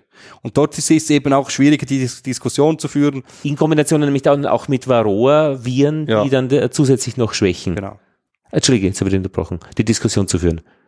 Weil Eben ist es nicht ganz einfach oder schwieriger, da die Diskussion zu führen, weil dort ist eben eine, oft auch eine, etwas eine Interpretationssache. Ja, aber die Lösung wäre einfach Biolandwirtschaft überall. Ich glaube, 5% äh, sind es weltweit derzeit die Flächen. Das ist echt schon nur, nur echt wenig. Ja. In der Schweiz Ist schon mehr, wachsen? Mhm. sie. Im Kanton Graubünden hier sind es zwar 50 Prozent. 50! 50! Das ist doch ein Paradies. Ja, ja, in dem Sinn schon. Also es war auch für mich sehr interessant, da an der landwirtschaftlichen Schule zu unterrichten. Wir hatten teilweise eben ein, zwei Bioklassen und eine ÖLN-Klasse. Also ÖLN das heißt ökologischer Leistungsnachweis. Quasi die eben nicht Bio und, und, und zwei Drittel Bio. So. Also das ist wirklich Wart, von wart, dem her wart, spannend. Äh, zwei Bioklassen und eine Klasse ökologischer Leistungsnachweis. Also quasi, das ist in dem Sinn der Standard der Schweiz. Aber Der auch Standard der mal, Schweiz. wenn wir international vergleichen, ein nicht, sage ich mal, ein nicht so schlechter Standard. Das ist eine quasi Standard, ist integrierte Produktion. Du, du, äh, Entschuldigung, äh, Standard aus nicht. Ist also quasi integrierte Nicht- ja. Produktion. Das ist quasi so das Der Standard. Ja. Du als äh, Agronom im Hintergrund, ha, hat es Nachteile, wenn man Standard produziert? Also jetzt auf den äh, Nicht-Bio-Weg? Also aus landwirtschaftlicher Ja. Sicht oder aus äh, Bienensicht? Na, aus landwirtschaftlicher Sicht. Also der, Vor- nein, eigentlich Nachteile. Es kommt eben darauf an, wie man sich vermarkten möchte. Aber quasi die größte Hürde, um, so zu, um das so zu beantworten, die, größt, die größten Hürden, um auf biologischen Landbau umzustellen, ist natürlich der Pflanzenschutz. Oder ist eigentlich eine große Hürde, so muss ich so sagen. Und das könnte nämlich dann wirklich ein Nachteil sein. das könnte, und, und der, ja, Und ich meine, äh, du sagst aber als erstes gleich äh, praktisch in der Vermarktung ist es auch den, na, könnte es ein Nachteil sein, wenn ich auf der natürlich auf der Bio-Schiene vermarkte. Nur wenn ich jetzt zum Beispiel eben Zuckerrüben verkaufe, wo es überhaupt nicht um Bio geht, sondern eigentlich um eine be bestimmte Mengenproduktion an Zucker für ein ganzes Land, ist diese Marke, äh, ist dieser äh, Bio als Marke kein Nachteil. Da hätte ich nur Nachteile, äh, wenn ich äh, Ernteausfälle hätte. ja. Also, daher, daher, Genau. es geht da eigentlich schon sehr und du hast um, vorher gefragt, ich habe, Ja. ich, habe ich Frage richtig verstanden. Du hast gefragt, also ich habe so verstanden, Nachteil, wenn ich auf konventionell. kon Nachteil, wenn ich konventionell produziere. Ja, es ist wirklich, du bist Bauer, du hast eine Familie, du hast ähm, Ackerflächen. Ist es für dich ein Nachteil, wenn du in der konventionellen Klasse deiner Landwirtschaftsschule warst? Nein, ist es keiner. Nein, ist eben in dem Sinn nicht. Nein, oder na, na, kein. Nein, es, also ich denke, es braucht wie einen Zusatz-Effort, um, um sage, zu sagen, ich mache Bio. Oder das quasi, das braucht der Zusatz-Effort. Also was man man auch sagen muss, im Kanton Graubünden ist der Bio-Anteil natürlich vor allem auch deshalb so hoch, weil ein großer Teil ist rein Grünland, sind Grünlandbetriebe. Und da äh, spielt dieser Pflanzenschutz weniger oder gar keine Rolle. Und darum, oder nein, weniger muss so sagen. Es gibt auch da dann äh, gewisse Herausforderungen. Aber die größte Herausforderung vom Pflanzenschutz umzustellen ist natürlich im Ackerbau, Obstbau, Weinbau. So. Und da geht es ja um Konzepte, die wir, sage jetzt mal als Imker, ja gar nicht kennen. Da geht es um Bodenbedeckung, da geht es ja auch um, um Herbizide zum Beispiel, also äh, Glyphosat, äh, dieses Thema. Und wenn man darauf verzichtet, muss ich ein ganz anderes Gesamtkonzept fahren äh, in meiner Maisproduktion oder, oder Fruchtfolge. Also das sind ja schon sehr aus, ausbalancierte äh, Denk- und, und Arbeitskonzepte äh, die weit entwickelt sind. Im Grundsatz schon, aber zum Beispiel eben diese integrierte Produktion, die lässt eigentlich, sage ich mal, relativ viel Spielraum, um sowieso schon auf Pflanzenschutzmittel zu, oder Pestizide eben zu verzichten. Ah. Also man kann zum Beispiel, äh, oder kann, Mais kann man praktisch, oder Mais hat immer so einen schlechten Ruf bei den Imkern, aber Mais kann man relativ problemlos ohne überhaupt, ohne Pestizideinsatz produzieren. Da muss ich einfach sehen, dann kann ich hacken. Das ist grundsätzlich möglich, ist auf, aufwendiger als mit Herbizid. Aber es ist absolut möglich. Bei Zuckerrüben ist dann schon Pestizid oder. Herbizid äh, bei Mais? Bei Mais dann, also ohne Beides. Pestizid- beides, genau. Also ohne Herbizid äh, hacken und Fungizide sind sowieso keine zum Spritzen zugelassen, allenfalls Beizung könnte man auch verzichten. Und Schädlingsbekämpfungsmittel sind in der Schweiz auch keine zugelassen. Diese Neonicotinoid-Beizungen sind jetzt auch nicht mehr zugelassen, also es braucht nicht mehr so viel. Also das Einzige, was man umstellen müsste, ist auf Herbizid verzichten und Hacken. Ist praktikabel, etwas aufwendiger, aber es ist praktikabel. Und da wir und dann in dem Zusammenhang haben mhm. wir mitgearbeitet an einem sogenannten Pestizidreduktionsplan. Und dort haben wir aufgezeigt, wenn nur einfach die, die äh, integrierte Produktion äh, wirklich sauber durchgezogen würde, ohne, also könnte man etwa 40 bis 50 Prozent äh, Pflanzenschutzmittel schon mal einsparen. Mhm. Und also da hat es schon Potenzial, oder? Das ist natürlich immer so, wenn man jedes, wenn man wirklich jedes Mittel dann weglassen muss, dann wird es dann wieder schwieriger. Aber man könnte mal schon einen relativ großen Teil. Und das ist eigentlich unsere Hauptforderung im Bereich der Pestizide, ist die, die wirklich sehr bienengiftig sind, dass man die äh, aus dem Markt nimmt. Ist jetzt mit dem Verbot der drei giftigen Neonicotinoide eigentlich schon sehr viel getan mhm. in die Richtung. Mhm. Es gibt noch ein paar weitere und dass auf der anderen Seite auch da, wo sehr viel Mittel eingesetzt werden, dass man auch da ein großes Augenmerk drauf wirkt, oder, merkt. Und dann bei Mitteln, die wenig problematisch sind und wenig äh, eingesetzt werden, dass man die, das kann man quasi in zweiter äh, mhm. Priorität dann angehen. Und so Themen wie Transparenz äh, kann ich nachschauen als angrenzender Imker in einer Datenbank, äh, was am Feld hinter meinem äh, Bienenstand los ist? Nein, da muss ich reden Nein, mit den Leuten. Das muss ich mit den Leuten reden, ja. ja. ja dieser Dialog ist schon etwas Wichtiges. Also ja. wenn man einen guten Dialog findet, und das ist halt wichtig, dass man vielleicht sich ein bisschen überlegt, was man sagt, die richtige Wortwahl.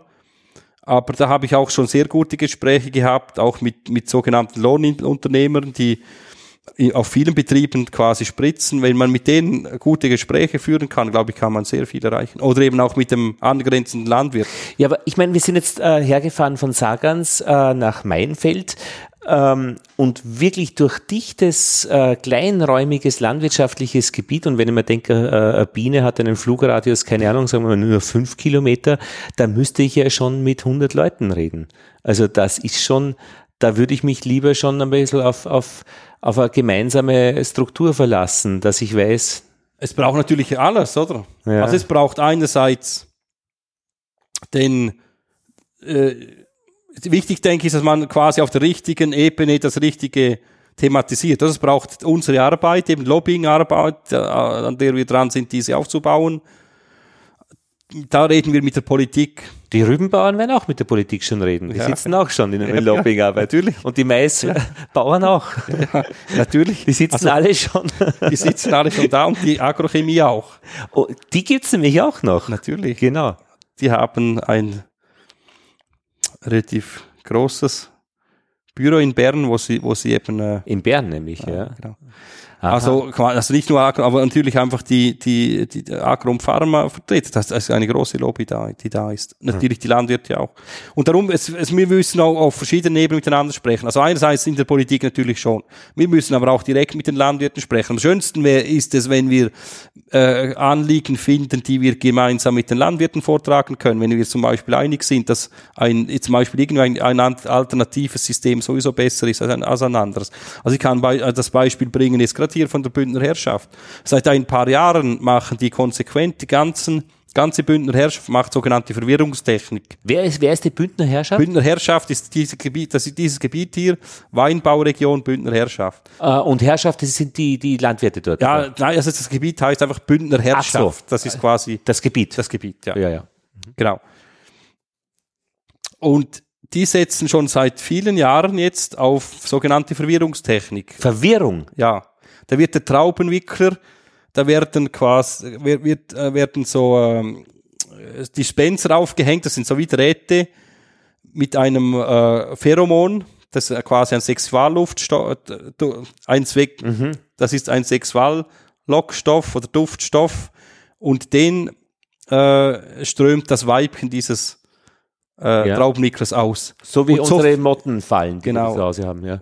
Genau, die, so finden sie einander. Und wenn ich jetzt diese Pheromone ausbringe, mhm. verwirre, ich, verwirre ich die und die finden einander nicht mehr. Und das, der, das positive Effekt ist, wenn das die, ein großes Gebiet macht, gibt es praktisch keinen Schaden, also die Wirkung ist sehr hoch. Es wird überhaupt kein, irgendwie ein, ein giftiger Stoff ausgebracht. Es wird nichts gespritzt. Es ist sehr lokal. Für den Landwirten hat es den Vorteil, er kann das irgendwie mal im Frühling aufhängen, wenn er sowieso im Rebberg ist und er muss nachher überhaupt nicht mehr auf diesen Schädling schauen. Und das ist eine absolute Win-Win, nochmal Win-Situation, für die Bienen kein Problem, oder? Und wenn, wenn, wenn es uns gelingt, solche Alternativen äh, quasi salonfähig oder mehrheitsfähig zu machen, dann haben wir schlussendlich eine Situation, wo wir unter dem Strich sagen können, das sind jetzt quasi Imker und Landwirte gemeinsam glücklich, oder? das ist die gute Situation, weil es so, weil es so gut funktioniert. Wahrscheinlich ist das Schwierige, wenn was so dazwischen ist. Genau. Zwischen, genau. Ich meine, es wäre vielleicht nicht schlecht, wenn, wenn jeder Landwirt auch zehn Bienenvölker äh, dabei hätte bei seinem Betrieb, ähm, weil er dann kennt er eben beide Perspektiven. Genau. Also was natürlich ist heute, oder Landwirtschaft und Imkerei sind einfach die Arbeitsspitzen sehr ähnlich. Und es von mir aus gesehen muss nicht jeder Landwirt selber imkern, aber wenn er zumindest ein Imkerin oder ein Imker auf seinem Betrieb hat, ja. dann, dann, dann gibt es den Dialog. Das habe ich jetzt gesehen. Ich war äh, in Norwegen, in Bergen, bei Manuel Hempel auch zu Besuch, der dort Imker ist und er hat äh, mich mitgenommen mit einem befreundeten Imker in einen Fjord, in eine Fjordregion, wo es äh, Zwetschgenbauern gibt und Äpfelbauern und die Imker aus Bergen bringen dort auch ihre äh, Bienenvölker hin, werden dafür bezahlt äh, dass eben, weil die, die Bauern wissen dort ein Drittel äh, höhere Ernte mit Bienen. Und das ist auch sehr interessant gewesen, da bin ich dem Manuel auch sehr dankbar, dass er uns mitgenommen hat, weil es einfach, äh, wir haben dann viel mit diesem Apfelbauern auch gesprochen, mit den Zwetschgenbauern. Also aus seiner Perspektive hochinteressant. Und also, und da funktioniert der Kontakt natürlich eh großartig auch. Also zwischen diesen Arten von, von, von gemeinsamen, es ist ein gemeinsames Interesse, in diesem ja. Sinne auch Win-Win. Ich möchte dir noch, ähm, Matthias, ein, ein, ein E-Mail vorlesen oder einen Kommentar, äh, den ich erhalten habe auf die letzten Bienengespräche, wo es darum ging, äh, mit Aram habe ich getroffen, den Aram habe ich getroffen, in der Umgebung von Wien, in das gibt es ein Weinbaugebiet am Biesenberg und da bin ich hingegangen und habe beim Hingehen zum Interview ähm, beobachtet, dass, was heißt beobachtet, ein, ein, ein Weinbautraktor fährt mir fast über die Schuhe. Nein, das klingt schon wieder so negativ. Ja, Fährt äh, an mir vorbei äh, mit irgendeinem Fass hinten drauf. Und da hat's geschwappelt drinnen. Und das habe ich so beiläufig im Gespräch erwähnt. Und ich habe gesagt, naja, da bin ich kurz erschrocken, äh, weil die Bienen fliegen, nämlich wirklich alle Blüten waren da. Und wer, war, wer fährt da an mir vorbei? Und dann schreibt Corinna, Hallo Lothar, ich höre deine Episoden sehr gerne und habe auch schon so viele tolle Sachen dadurch gelernt. Aber bei dieser Folge Nummer 36 steigt doch die Wut in mir auf. Ich bin seit Jahren Winzerin. Ich habe es von der Pike auf gelernt und muss fragen, warum hast du den Weinbauern mit Traktor und Spritze nicht gefragt, was er ausgebracht hat? Was wird er zu dieser Jahreszeit gespritzt haben? Die Reben sind noch nicht ausgetrieben, also kein Grün, keine Blätter die gesund erhalten werden müssten. Mit größter Sicherheit wird der Fraßschädlinge der Knospen eingeölt haben. Das heißt, ganz normales Öl, das man in der Küche verwenden könnte, mit etwas Schwefel und Wasser vermischt. Das war alles. Und des Winzers Aufgabe ist es nun einmal, für die Rebe zu handeln und gegen den Fraßwurm. So wie es auch der Gärtner gegen die Schnecken, äh, so wie auch der Gärtner gegen die Schnecken und für den Salat ist. Diese Angstmacherei, wenn Unwissen im Spiel ist, macht mich echt wütend. Wir Winzer, Landwirte, Gärtner und Imker lieben die Natur und kaum ein anderer isst so viele Trauben als der Winzer bei der Arbeit im Herbst. Wir wären doch schon tot, wenn wir nicht Sorgfalt walten lassen würden. Winzer wie Landwirte sind in der Regel sehr verantwortungsbewusst mit der Natur. Und meinen Bienen geht es super gut, vielleicht gerade weil ich auch Winzerin bin.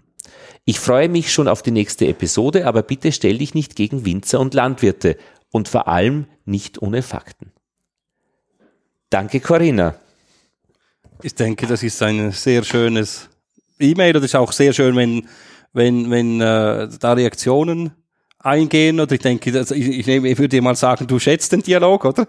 Absolut. Genau. Ich bin zutiefst erschrocken, aber voller Dank für dieses Mail, also für diesen Kommentar, der auch lesbar ist und nicht nur bei mir in der Mailbox landet, sondern den können auch andere lesen äh, bei der Episode dabei. Darüber bin ich besonders glücklich, dass das nicht nur bei mir landet eben.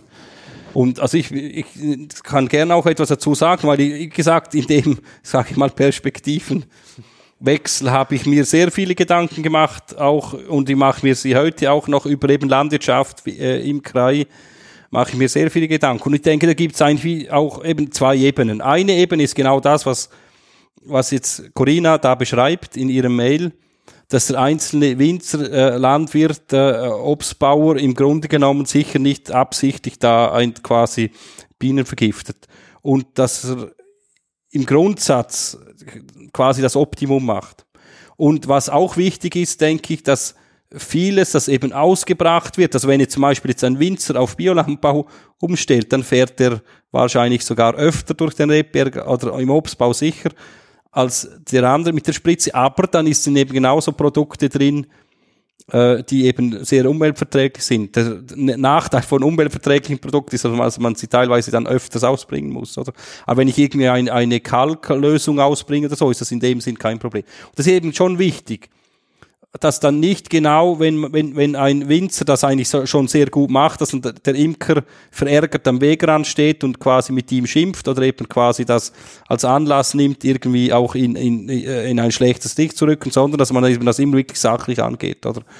Das ist sicher ein, ein, eine Ebene und da denke ich, dürfen wir eben davon ausgehen, dass eigentlich jeder Landwirt äh, bestrebt ist, das Beste zu machen. Und ich denke eben da ist auch gut, mal den Dialog in einer konstruktiven Art und Weise zu führen und eben auch zeigen zu lassen. Beispielsweise ist eine Winzerin letzten Herbst zu mir gekommen und gesagt, du wüsstest du nicht ein Imker, der in meinen Rebberg noch Bienen stellen möchte. Weißt du, wir machen so viel für, für die äh, Begrünung und wir lassen so viel blühen, das wäre ja eigentlich schön und so.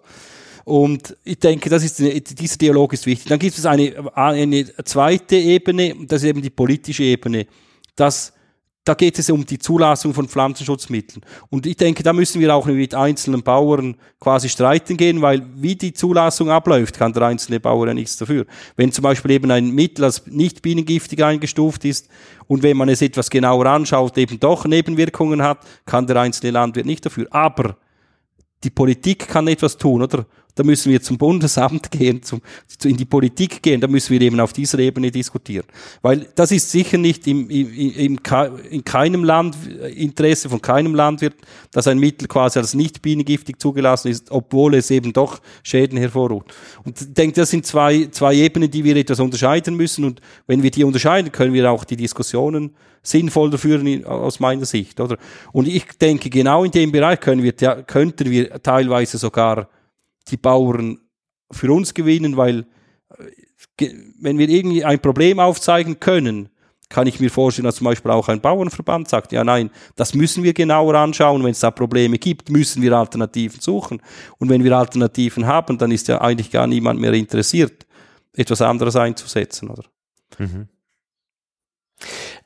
Ich werde mit Corinna eine eigene Episode machen. Ich fahre zu ihr hin nach ja, Franken ja. und dann wird sie uns alles über den äh, Weinbau erzählen, nämlich aus ihrer Sicht. Und ich glaube, das ist jetzt auf dieser Ebene äh, die, die beste Hilfe, äh, weil dann versteht man äh, genau. das, was sie eigentlich sagt. Genau. Also da bin ich dann auch sehr gespannt. Schön, ja. Ja, also mir hätte aber schon als erste Hilfe geholfen, wenn der Weinbauer einfach mit diesem Fass vorbeigefahren wäre und ein großes Pickelpick drauf, äh, nur Salatöl oder so, ist ja kein Problem. Also ich habe ja nicht mich vorsätzlich gefürchtet oder blöd drüber geredet. Also ich, es hat mir natürlich sehr leid getan, dass das so geklungen hat. Ähm, also ob das eine Vorverurteilung gewesen wäre, ich habe mir es dann auch nachher noch einmal ange, angehört.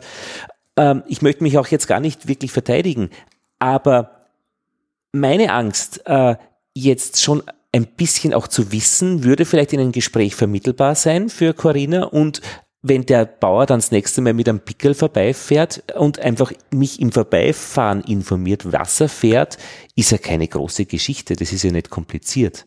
Vielleicht, gut, ja. Aber das wäre vielleicht auch, sage ich mal, für uns jetzt ein Input mal Richtung zum Beispiel Bauernverband, dass quasi, wenn wir so weit äh, arbeiten können oder so weit zusammenarbeiten können, dass man am Endeffekt davon ausgehen darf, dass wenn Bienen fliegen, kein äh, schädliches Mittel im Tank ist.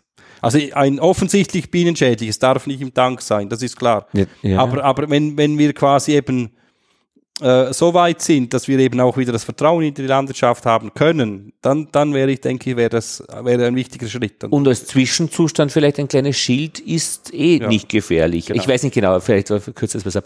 Was steht denn da eigentlich hinter dir für wunderbare äh, ähm, ähm, Ansammlung an, an Holzstücken in verschiedenen Farben? Ist das was mit von Bienenbeuten? das ist ein Kunstwerk meiner Frau. Das hat sie großartig gemacht. Ich werde es dann fotografieren. Links daneben die Biene aus Blech auch. Nein, Hat- die habe ich zum Abschied bekommen von meinen Kollegen Ah. aus der, von der landwirtschaftlichen Schule. Ah, verstehe. Das werden wir nachher fotografieren, äh, weil das schaut extrem schön aus. Ist es wirklich von Bienenbeuten, äh, die, das Holz? Ah, nein, das ist nicht Bienenbeuten, das ist wirklich einfach ein Kunstwerk äh, äh, irgendwelche aber es sieht so aus. Also, Ja, aber, aber verwitterte Hölzer. Genau, verwitterte Hölzer, ja. Ja. Genau. Eine Geschichte kann ich dir noch erzählen aus Österreich, weil ja die EU diesen äh, Gebietsschutz oder wie sagt man denn verloren hat, äh, was Zucker betrifft. Also äh, Zuckerproduktion ist jetzt unter anderen Bedingungen. Jetzt äh, kann man ähm, mit garantierten Preisen. Das wäre jetzt interessant, wieder genau zu wissen. Achtung, was, was ich jetzt sage, äh, äh, habe ich nicht vorab recherchiert. Äh, aus Nicht-EU-Ländern kann man jetzt Zucker in die EU leichter importieren. Äh, und damit verlieren aber ähm, also die Agrane, die österreichische Zuckerindustrie, ähm, jetzt bisherige Vorrechte oder Einkommen oder gesicherte Absatzmärkte, was auch immer, das müsste man sich wieder ganz genau anschauen, dass man kein Blödsinn redet. Ja, aber äh, was passiert ist, im, ist schon, dass es jetzt zusammenkommt mit dem Verbot von Neonicotinoiden, äh, wo es darum geht, äh, die, die Zuckerrüben zu schützen, die im Boden sind. Und jetzt kommen zwei Sachen zusammen. Es gibt eine Zucker, Zuckerfabrik in Leopoldsdorf, glaube ich, heißt das, in der Nähe von Wien. Da, die ist in Gefahr, geschlossen zu werden. Möglicherweise eben Zuckerproduktion in Österreich, da hat man schon viele geschlossen und so weiter. Zeitgleich mit dieser EU-Geschichte der Öffnung der Märkte, zeitgleich mit Verbot der Neonicotinoide, äh, Angst vor Arbeitsplätzen und in der Bezirkszeitung steht das dann alles irgendwie von einem Journalisten zusammengeschrieben, der vielleicht nicht alles genau versteht. Und ähm, dann geht die Woge hoch. Angst vor der Schließung äh, und jetzt Neonicotinoide, das sind also die Imker plötzlich wieder zu Gegnern geworden, weil das in die Sache hineinmischt. Vielleicht in der Wahrnehmung. Kommt aber, ich glaube, äh, äh, jemand drauf, äh, ja, genau. Und es sind sehr viele äh, Zuckerrüben jetzt ums Leben gekommen, äh, wegen diesem, wie heißt der, K- Käfer oder was auch immer, oder, oder Bohrer oder, äh, Also Zu Zuckerrüben ist Erdschnake jeweils. Aber ich weiß ja, auch nicht. und, und ähm, das war aber schon äh, noch, und man hatte das eben als Argument genommen, oh Gott, jetzt geht alles äh, mit den Zuckerrüben den Bach runter wegen dem Verbot der Neonicotinoide. Nur, die waren noch behandelt mit den Neonicotinoiden, Neonicotinoiden weil es vor dem Verbot war. Das heißt, der Tod dieser äh, Zuckerrüben war eben nicht verbunden mit äh, dem Verbot äh, des Mittels und somit ist sich das nur in der öffentlichen Diskussion vermischt worden und in die Luft gegangen Das ist schon. Äh, und sehr ja. intensiv. Also Genau. da, da und es kristallisiert dieses Intensive an, an, an, an so einer Thematik insgesamt auch mit der Entwicklung einer, in einer landwirtschaftlichen Industrienation, also das sind ja großräumigste äh, Umwandlungen in der, im, im, im Agrarsektor, wenn wenn wenn es um Zuckerproduktionen geht. Das, auf der anderen Seite sind es ja Zucker ist, ist, ist nicht trivial für ein Land. Die Zuckerversorgung war immer äh, äh, Stabsstelle, also Ja, wichtig, genau. wie die Eisenbahn auch. Und also, Der ja, Kaiser, du, du, du sprichst verschiedene Ja, ich- Punkte. Also zum Beispiel jetzt die Ängste, das sind natürlich ganz wichtige, äh, sag ich mal, Trieb, Triebfedern in, in, in, in der äh, Ent, Entwicklung der Landwirtschaft. Da, da kommen natürlich Ängste auf. Oder wenn man eben ein Mittel nicht mehr hat, gibt's Ängste. Was mache ich denn ohne das Mittel? Oder? Und interessant ist dann das Problem, das Beispiel, das du brachst, quasi dann äh, hoch, teilweise fast hochstilisiert werden, die eben gar nicht aufgrund äh, des Wegfalls der Neonicotinoide entstanden sind, sondern sowieso. In einer also, breiten Bezirkszeitung, genau, die jedermann ja, liest. Genau. Und das ist schon, das ist schon die Schwierigkeit, oder? Mhm. Äh, zum Beispiel, als die Kirschessigfliege neu ankam hier im, im, im Rebbaugebiet da am Kanton Graubünden, ist auch, äh, sind auch viele Ängste entstanden. Zu Recht ist auch eine ganz schwierige Situation. Und vor allem eben kurz nachdem alle auf Verwirrungstechnik sau umgestellt haben, kommt jetzt noch die Kirschessigfliege. Wenn ich heute mit Winzern rede, sagen sie, die meisten, das Problem ist weniger groß, als man es eigentlich befürchtet hat. Und vor allem sagen sie, die Spritzungen dagegen nützen sowieso nichts. Und, und äh, zum, also das ist genau wieder, das sind sowieso wieder, wieder Mittel, die äh, nicht unproblematisch verbieten sind, die da eingesetzt werden. Mhm.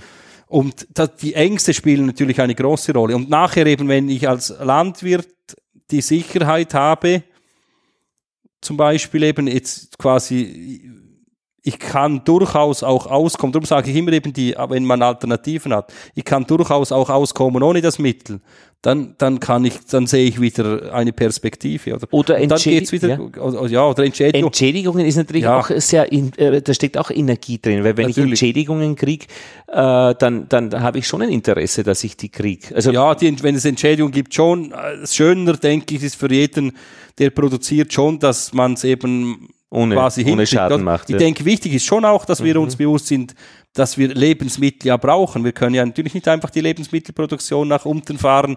Irgendwie, irgendwoher müssen ja die Lebensmittel kommen. Und zwar günstige Lebensmittel, das steht im deutschen Grundgesetz. Äh, angeblich, äh, dass es auch günstige geben muss, ja. was natürlich einen Rattenschwanz an genau. günstigen genau. Futtermitteln und so weiter hat. Genau. Äh, und genau. ja. Mhm. Aber zum Beispiel beim Zucker, du hast mir noch gesagt, Zucker ist quasi Bio nicht so. Von der vorhin hast du da irgendwie gesagt, Zucker Bio ist beim Zucker nicht so das Thema. Aber auf der anderen Seite, das ist etwas, was ich den Imkern jetzt äh, jeweils mhm. auch vor Augen gehalten habe, als ich gesagt habe, ja, also wenn wir jetzt zum Beispiel eben ein Neonicotinoidverbot fordern, dann müssen wir nachher bereit sein, auch Biozucker zu kaufen, auch wenn der teurer ist. Und der ist schon spürbar teuer. Ja, genau. Äh, und, und Weil Zucker ist natürlich ein, schon noch ein relativ wichtiger Faktor in der Imkerei. Mhm. Und wenn wir das von den Landwirten verlangen, dann müssen wir auch so bereit mhm. sein, selber das einzukaufen. Muss ich denke, das ist so schon wichtig. Ja, ja. Musste noch erzählen von China. Ich war in China auf einer Bio-Tee-Farm mithelfen im Sommer und weil ich einmal die Produktionsseite kennenlernen wollte von Tee, aber vor allem vom Bio-Tee, aber letztlich einfach ein Produkt machen. Ähm, und mitmachen ist da immer super. Man kann da über das WUFen heißt das, Willing Workers on Organic Farms, da gibt es Austauschprojekte, kann man hinfahren, ähm, lebt auf der Teefarm und kriegt Sorgen, Ängste, Freuden mit. Äh, ist mit den Arbeitern dort, äh, ist strategisch mit dem Chef unterwegs und seiner Assistentin. Wunderbar war das. Und habe aber dann auch parallel ein bisschen gelesen über die Teepflanze in China und da gibt es sehr viel jetzt, dass äh, erlaubt wird den Bauern auch regional ähm, unterschiedliche Teesorten, äh, Stecklinge, Arten äh, anzupflanzen und nicht nur die zentral vorgegebene, die dann vielleicht für den Export ist. Das heißt, man kann sich als, als, äh, als, als Teefarmer sein regionales Produkt machen, das dann vielleicht auch über die Grenzen hin bekannt wird, weil man es eben darf und nicht mehr eben, und das muss eine Riesenindustrie sein, diese Teestecklinge nach ganz bestimmten Arten, äh, die bisher immer verwendet wurden. Und äh, da habe ich ein bisschen mitgekriegt, eben, dass dieses es an sehr an Personen liegt, die etwas entwickeln und die Rahmenbedingungen, dass sie es dürfen. In diesem Fall ein Bio-Tee-Profil, das dann wirklich über die Grenzen hinweg, die haben dann Tee für Singapore Airlines gemacht und so. Äh, das war das eine. Und was ich dann noch gelesen habe, war eben von, äh, ähm, dass auch Teebauern ähm, äh, Chemie brauchen, es nicht Bio machen, sondern einfach die konventionelle Produktion und dass halt in den Bergen dann der durchschnittliche Teebauer eben von der Ausbildung nicht äh, die hat, die vielleicht irgendein anderer hat, der Zugang zur Uni hatte. Das heißt, der geht dann, wenn es irgendwelche Schädlinge gibt, in die lokale Apotheke oder Drogerie und sagt, ey, ich brauche was für meine äh, für meinen Tee. Äh, und der der Sackerl hat keine Ahnung was und der schüttet das halt hin. Und das wurde als großes Problem beschrieben. Ähm, Ich glaube, das, das, das ist ja in, in Europa nicht mehr der Fall. Also man braucht ja jede Menge Ausbildungen, für, wenn man nur irgendwas äh, auf, auf verwendet. Ja, im Grundsatz ja. natürlich schon. Es ist, aber also ich denke, das ist schon wichtig. Es braucht, eben, es braucht halt das Know-how, ja. zum, zum, um, um mit diesen Schädlingen umzugehen. Also natürlich auch, wenn man zum Beispiel eben äh, reduzierten Pflanzenschutz betreiben möchte, muss man eben möglichst die Schädlinge gut kennen, man muss die Unkräuter kennen, da kann man sehr gezielt etwas tun. Je besser man das weiß, desto gezielter kann man arbeiten. Aber der Tag hat 24 oder, Stunden, bis ich das alles lerne. Ja, ja, ja. Aber wenn sich jemand eben intensiv mit der Materie auseinandersetzt und das, und das gut macht, dann kommt er da schon rein. Und das haben wir denke ich jetzt in Europa, jetzt, ich kenne vor allem die Schweizer Landwirtschaft, schon die Möglichkeit eben mit eher kleinstrukturierten Betrieben, dass man eben das genau schaffen kann. Wenn die Betriebe viel größer werden, ist viel mehr mhm. die Situation, dass man nach, nach Schema X arbeiten muss, eben das Einzelne nicht mehr anschauen kann. Aber es, wird ein, es, wird, es werden die Konflikte bleiben, weil dass es für jeden lösbar ist, glaube ich nicht. Also es kann nur ganzheitlich integrierbar sein, äh, dass jeder einem versuchten Optimum hinstrebt, aber es wird immer irgendwas bleiben, was, was, was gegen die Interessen spricht. Und die Frage ist dann eigentlich mehr, wie gehe ich mit Konflikten um? Ja, ja, Ja, ja, sag jetzt. Ja, äh, und das Thema Neophyten wäre noch ganz interessant. Auch beim Herfahren habe ich gesehen, dass ganze Hänge voller wunderbarer Robinien sind, äh, Akazien, Scheinakazien. Da denke ich mir, da ist der Imker schon sehr froh, dass die da blühen, weil sonst wäre da einfach nur äh, grüne Bäume äh, so entlang äh, des Rheins. Äh, aber mit der, als die Robinie als Neophyt, als invasive Art, äh, wird er äh, Leuten in der, im, im Umweltschutz, also im Naturschutz keine Freude machen. Ist klar. Also gerade dieses Jahr bin ich ganz offen gestanden, auch nicht unglücklich, dass die Robinie blüht, weil bei uns war der Blues dermaßen kurz. Ja, ja. Weil mit Föhn und, und, und, und quasi kurz nach dem Winter, gerade äh, irgendwie eine Woche lang Föhn, dann steigen, dann sinken die Temperaturen nicht mehr unter 10 Grad in der Nacht, da blüht alles innerhalb 14 Tage. Wahnsinn. Und die Bienen noch klein und schwach ja. in ihren, in ihren, in ihren äh, Erfolgsentwicklungen, ja. Aber gegenüber den Neophyten haben wir eigentlich die klare Botschaft, dass wir sagen, wenn wir uns als Imker, also so haben, als Teil, sag ich mal, einer auch äh, umweltfreundlichen Entwicklung sehen, dann dürfen wir nicht Neophyten fördern. Wenn sie da sind, dann müssen wir es ja nicht gerade als erste ausreißen, aber wir dürfen auf keinen Fall als Imkern irgendwelche Neophyten, invasive Neophyten anpflanzen. Ja, aber das, das pflanzen sie eh selbst an. Die, die sind invasiv. Das heißt, ja, ja, genau. Aber, ja, aber das ist eigentlich unser Credo, und aus, dass wir in der also Ausbildung nicht fördern. sicher nicht fördern. Ja und dass wir in der Ausbildung eigentlich die Leute so weit auch informieren, dass sie Verständnis haben, wenn äh, zum Beispiel Robinien auch äh, gefällt werden. Ich habe etwa drei Winter lang mit Robinienholz äh, geheizt als an der Autobahn. Mhm. Eben die gefällt. Das Nein, ist ja genau. unglaublich, wenn man die abschneidet, dann kommen ja zwölf weitere Ja, nach. das ist eben das andere. Also, wie gut kriegt man sie weg? Das ist ja. das andere. Aber ich, wie gesagt, die Imker sollen sicher nicht sich dagegen sträuben, wenn, wenn Neophyten quasi äh, eliminiert werden. Das drüsige Springkraut, habt ihr das auch? Dieses ja, genau, drüsige Springkraut oder auch... Äh, das ist ja für den Herbst ja... Genau, kanadische Goldrute, so das sind schon, also äh, von Pflanzen her sind das schlimme Pflanzen. Also das, ist wichtig, dass man das sich schon vor Augen hält. Aber als Imker, äh, ich habe mit, mit, mit dem drüsigen Springrad eben in Wien keine, keine Erfahrung, aber ich weiß, äh, dass es in der Au eben ist und, und dass der Imker eigentlich eine späte Tracht hat. Also von dieser Seite her gibt es dann weniger einzuwenden. Aber eben, ja. Ja, eben, aber sicher nicht äh, äh auf irgendeine Reise, Art und Weise fördern. Und, nein, nein, und ja. es geht natürlich praktisch um wieder um ganzheitliche Konzepte, ähm, äh, die eben von, von Leuten, die sich auskennen, entwickelt werden. Und da gibt's kein Schwarz und Weiß. Nein. Eben auch da wieder die Konflikte, dass man weiß, äh, dass man, wie gehe ich damit um? Ich muss es im Kontext sehen, sagt der Franz Essel von der Botanischen Uni in Wien. Ähm, an manchen Standorten ist es völlig wurscht, ob die da wachsen oder nicht. Aber es gibt andere Standorte, wo man wirklich Geld in die Hand nehmen sollte, äh, um äh, Neophyten wieder loszuwerden. Und an anderen, wo man es wünschen würde, man wird es nur nicht wieder los. Also egal, was man sich sich wünscht. Und in, ich war dann im Zillertal und habe ein bisschen aufgenommen fürs Radio über Neophytenbekämpfungsaktionen. Also man, man macht in Österreich so Neophytenbeauftragte, die gut ausgebildet ja, sind. Bei uns auch. Aber ja, und zwar sehr weit entwickelt in der Schweiz auch schon. Und ähm, das Problem ist äh, dann in den Gemeinden äh, ruft man dann zu Neophytenbekämpfungsaktionen auf und da steht dann dabei in der Gemeindezeitung Pflanzen mit Migrationshintergrund und dann müssen die Schüler mitgehen, die einen Migrationshintergrund haben. Furchtbar. Also auf diese Wortwahl und da sensibel zu sein. Das heißt, da, da machen dann die, die übergeordneten äh, Beratungsstellen, also keine Ahnung, Landwirtschaftskammer oder so, die machen dann fertige PDFs äh, aus gutem Grund, die dann die Gemeindezeitungen übernehmen können, damit dann ein Blödsinn passiert. Na, aber die Angst, also das ist, das ist schon eine, eine Geschichte und, und Islam rückt vor und so weiter und, und die, äh, die äh, asiatische Hornisse rückt vor und jeder rückt vor ständig und dann die Gratiszeitungen greift's auf als Geschäftsmodell die Angst, na, da sind wir schon in einem ordentlichen Schlamassel. Na, schau. Du, jetzt machen wir ganz eine kurze Pause, wenn du magst, und dann Sicher, reden wir ja. noch über den Imkerkongress, Ja, weil gut. das sollte man schon noch machen. Mo, auf jeden Fall. Ja?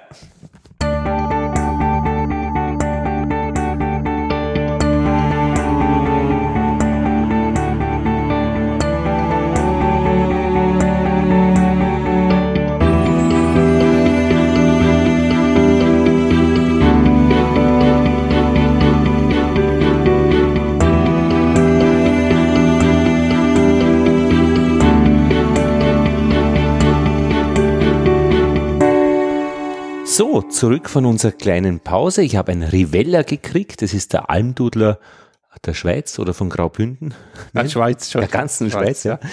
Und wir haben jetzt im ersten Teil äh, so eine große Runde über die einerseits die Schweizer Landschaft, die Schweizer Bienen- und Landwirtschaftslandschaft gemacht. Wir haben uns auch in ein paar so heiße Themen äh, verstiegen durchaus mit Bienenrassen, mit Landwirtschaft, ähm, Pestizide, Herbizide, jetzt am Schluss mit Neophyten. Und ich glaube, wir haben einen Eindruck bekommen, ähm, wie du, Matthias, äh, darüber sprichst. Und dafür danke ich dir jetzt einmal als erstes, weil ohne das äh, geht's eigentlich nicht. Also äh, mit ein bisschen ein Gefühl, also von wem kommt das? Wer, wer ist das? Wer, wie erzählt er darüber? Vor welchem Hintergrund? Ja, aber jetzt äh, hier noch ein Blick zum Imkerkongress, äh, 29. September äh, in nicht Appiswil, sondern Amriswil Amriswil, am genau. Bodensee genau. bei Also warmem Klima, äh, oder? Warm ist es dort? Moorbodenssee ist eigentlich angenehm. Ja. Angenehm warm. Und äh, natürlich im September weiß man nicht, aber wir hoffen natürlich auf schönstes und bestes Wetter und dann kann es Ende September da sehr schön sein. Die Bodensee- Bodenseeregion ist eine angenehme, schöne Region. In einer kleinräumigen Landschaft, also wo wirklich jeder Quadratmeter genutzt ist. Das kann man so sagen, genau. Ihr habt einen Hauptvortragssaal, der ist nicht sechseckig, aber immerhin fünfeckig. Fünfeckig, ja, genau. Ein Penta, Penta, irgendwas. Pentorama heißt. es, Pentorama, ja. Das finde ich ganz kurios, wenn die Imker in einem fünfeckigen großen Konzertraum oder großen Raum äh, ihr Wissen austauschen. Ja, und es, in, innen ist er noch in Gelb gehalten, also das passt extrem gut. Ich war beim äh, bei ähm, Imkerverein im Wirtshaus und da sind die Tische so gestellt gewesen wie die Rähmchen in Bienenstock und die Imker sind da dazwischen herumgewuselt und haben, glaube ich, wahrscheinlich durch Reibung Wissen weitergegeben und durch Tänze. Na, okay, so viel ähm, zum ähm, äh, ja. Aber was ist die Idee bei euch beim beim äh, Imker-Kongress? Das ist überregional. Ja, es ist ein internationaler Kongress und der letzte war ja in Salzburg und der findet alle zwei Jahre statt. Ist ein Kongress, der früher, also so ein Überbegriff, äh, oder wie soll ich sagen, so der äh, Spitzname ist die Wanderversammlung und quasi offiziell ist es der äh, Kongress deutschsprachiger Imker. Und da machen mit, äh, Österreich macht eben auch mit, dann macht mit äh, Südtirol macht mit, die Schweiz, Liechtenstein, Deutschland und auch Luxemburg. Und alle zwei Jahre findet dieser Kongress statt und der eben wandert eben quasi durch die Länder und in der Schweiz ist es so alle zehn Jahre. Das letzte Mal waren, war es in Appenzell. Und die Idee ist eben, ein internationaler Kongress äh, durchzuführen und da ist mal interessant, was ich gerne ein bisschen auch erzähle, dass wenn wir da mit diesen in der, in der Runde der verschiedenen äh, Landespräsidenten zusammensitzen, dann merken wir, dass so die Grundprobleme und Sorgen quasi sind in allen Ländern die gleichen. Das ist eigentlich äh, sehr schön und beruhigend, auch wenn man nicht überall immer die genau gleichen Voraussetzungen hat. Und auf der anderen Seite ist natürlich äh, dann sehr wertvoll, wenn man eben äh, austauschen kann, wenn man Synergien nutzen kann und äh, wenn man eben Erfahrungen äh, einander weitergeben kann oder eben auch gewisse Unterlagen oder irgendwelche Errungenschaften äh, gemeinsam teilen kann. Wissenschaftler kommen? Genau. Zum Beispiel auch aus Graz, Karl Kreilsheim? Genau. Ja, also unser österreichischer Bienenwissenschaftler. Genau. Genau. Und ja, wenn, zum, beim Kongress auch eben, da geht es darum, dass wir ein Programm zusammenstellen. Die Idee ist immer, dass wir quasi mal so das Motto und Programm äh, äh legen wir gemeinsam fest. Und da, dieses Jahr heißt es mit guter Imkerpraxis in die Zukunft. Wir haben also bewusst den Schwerpunkt eben auf die Praxis, äh, imkerliche Praxis gesetzt und das, die Idee ist, dass äh, jeder Imkerin und jeder Imker, der kommt, etwas mit nach Hause nehmen kann. Und dann ist es eben so, wir haben verschiedene Wissenschaftler eingeladen und da gibt es so verschiedene Schwerpunkte. Und ein Schwerpunkt am Donnerstag, also Beginn äh, wird dieser Kongress am 27. September äh, am Donnerstag Nachmittag mit Ausstellung wird Eröffnung, äh, eröffnet. Also beim Imkerkongress ist immer ein wichtiger Teil ist diese Ausstellung von Imkerei-Materialien. Mhm. Imkerei-Fachgeschäfte und so weiter. Das ist quasi das Neueste, was da auf dem Markt ist, wird da gezeigt. Mhm. Und dann eben die Vorträge. Und am äh, Donnerstag beginnen wir mit einem Fachvortrag, äh, Fachvortrag zu Wildbienen. Wir haben bewusst dieses Thema gewählt, weil wir gesagt haben, wir möchten auch die Öffentlichkeit einbeziehen. Also die Leute rund um Amriswil, die dürfen am Donnerstag, sind herzlich eingeladen, auch dabei zu sein. Und äh, auch Imkerinnen und Imker können beim Vortrag Wildbienen eben gleichermaßen profitieren. Mhm. Was auch am Donnerstag ist, ein Highlight für uns. Wir dürfen die ersten Imkerinnen und Imker mit eidgenössischem Fachausweis diplomieren. Also wir werden dann äh, auch äh, die Ausbildungen in den einzelnen Ländern kurz thematisieren mhm. und so als Abschluss dieses Blogs äh, unsere erste Klasse so diplomieren können. Das ist wirklich die erste Klasse jetzt äh, ja. in dieser neuen ja. Ausbildung, zweijährige Ausbildung. Ja, es ist insgesamt vier Jahre gegangen. Sie haben vier Jahre. im 14 begonnen. Ah, okay. Genau. Und ist das vergleichbar eigentlich noch mit der Facharbeiterausbildung? Nein, das ist dann noch einmal ein Schritt mehr. Ja, ist, es ist ein bisschen anders äh, aufgebaut. Es ist teilweise vergleichbar, teilweise auch ein bisschen anders. Also es gibt Parallelen, aber nicht 100 Prozent so. Aber die ersten Ausweise im Sinne Zertifi äh, von Zertifikaten gibt's dann genau. am Donnerstag schon auch. Genau, mhm. genau. Also das ist der Donnerstag, eben äh, Nachmittag äh, der Beginn. Dann haben wir Freitag, haben wir äh, zwei Schwerpunkte. Morgen ist der Schwerpunkt eben, wo auch äh, Professor Kreilsheim dabei ist. Genau. Da geht's um äh, Winterverluste und zwar haben wir äh, drei Referenten ja, ja, wir können da auch genau. äh, ein bisschen nachschauen. Äh, wir können es auch dann ja, so verlinken. Nimm nur. Ja, da kann man ruhiger schneiden, das ist kein Problem.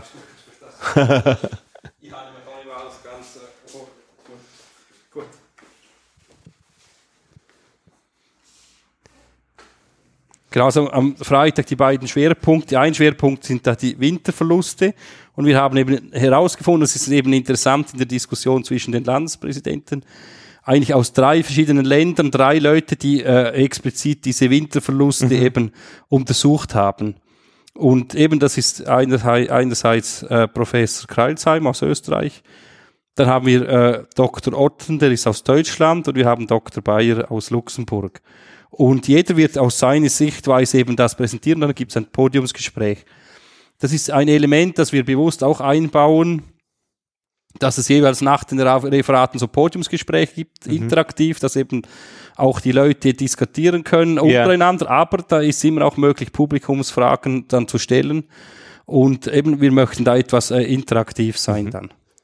Am Nachmittag spricht dann Susanne Weirich über Wabenbau. Sie ist eine Demeter-Imkerin. Wo ist da der Zusammenhang? Äh, Demeter-Imkerei und Wabenbau? Naturwabenbau wahrscheinlich, oder? Genau, da geht es um Naturwabenbau. Und mhm. äh, das ist eine, noch eine interessante Geschichte mit Susanne Weirich. Sie in Salzburg war das Thema Wachsverfälschungen Wachsverschmutzungen.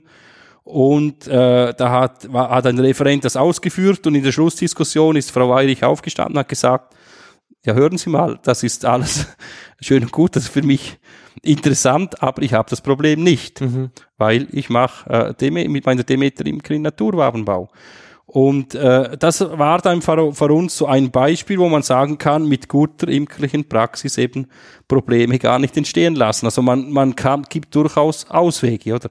Ob dann jeder Imker das so umsetzen möchte, ist das das eine. Aber wir haben Frau äh, Susanne Weirich eingeladen, sie imker mit, glaube ich, rund 300 äh, Völkern eben mhm. in der Demetri-Betriebsweise. Äh, mhm, mhm. Und dann haben wir, äh, geht's weiter, Neues aus der Varroa-Forschung. Da haben wir einen Referent, äh, Dr. Äh, Dietemann aus der Schweiz.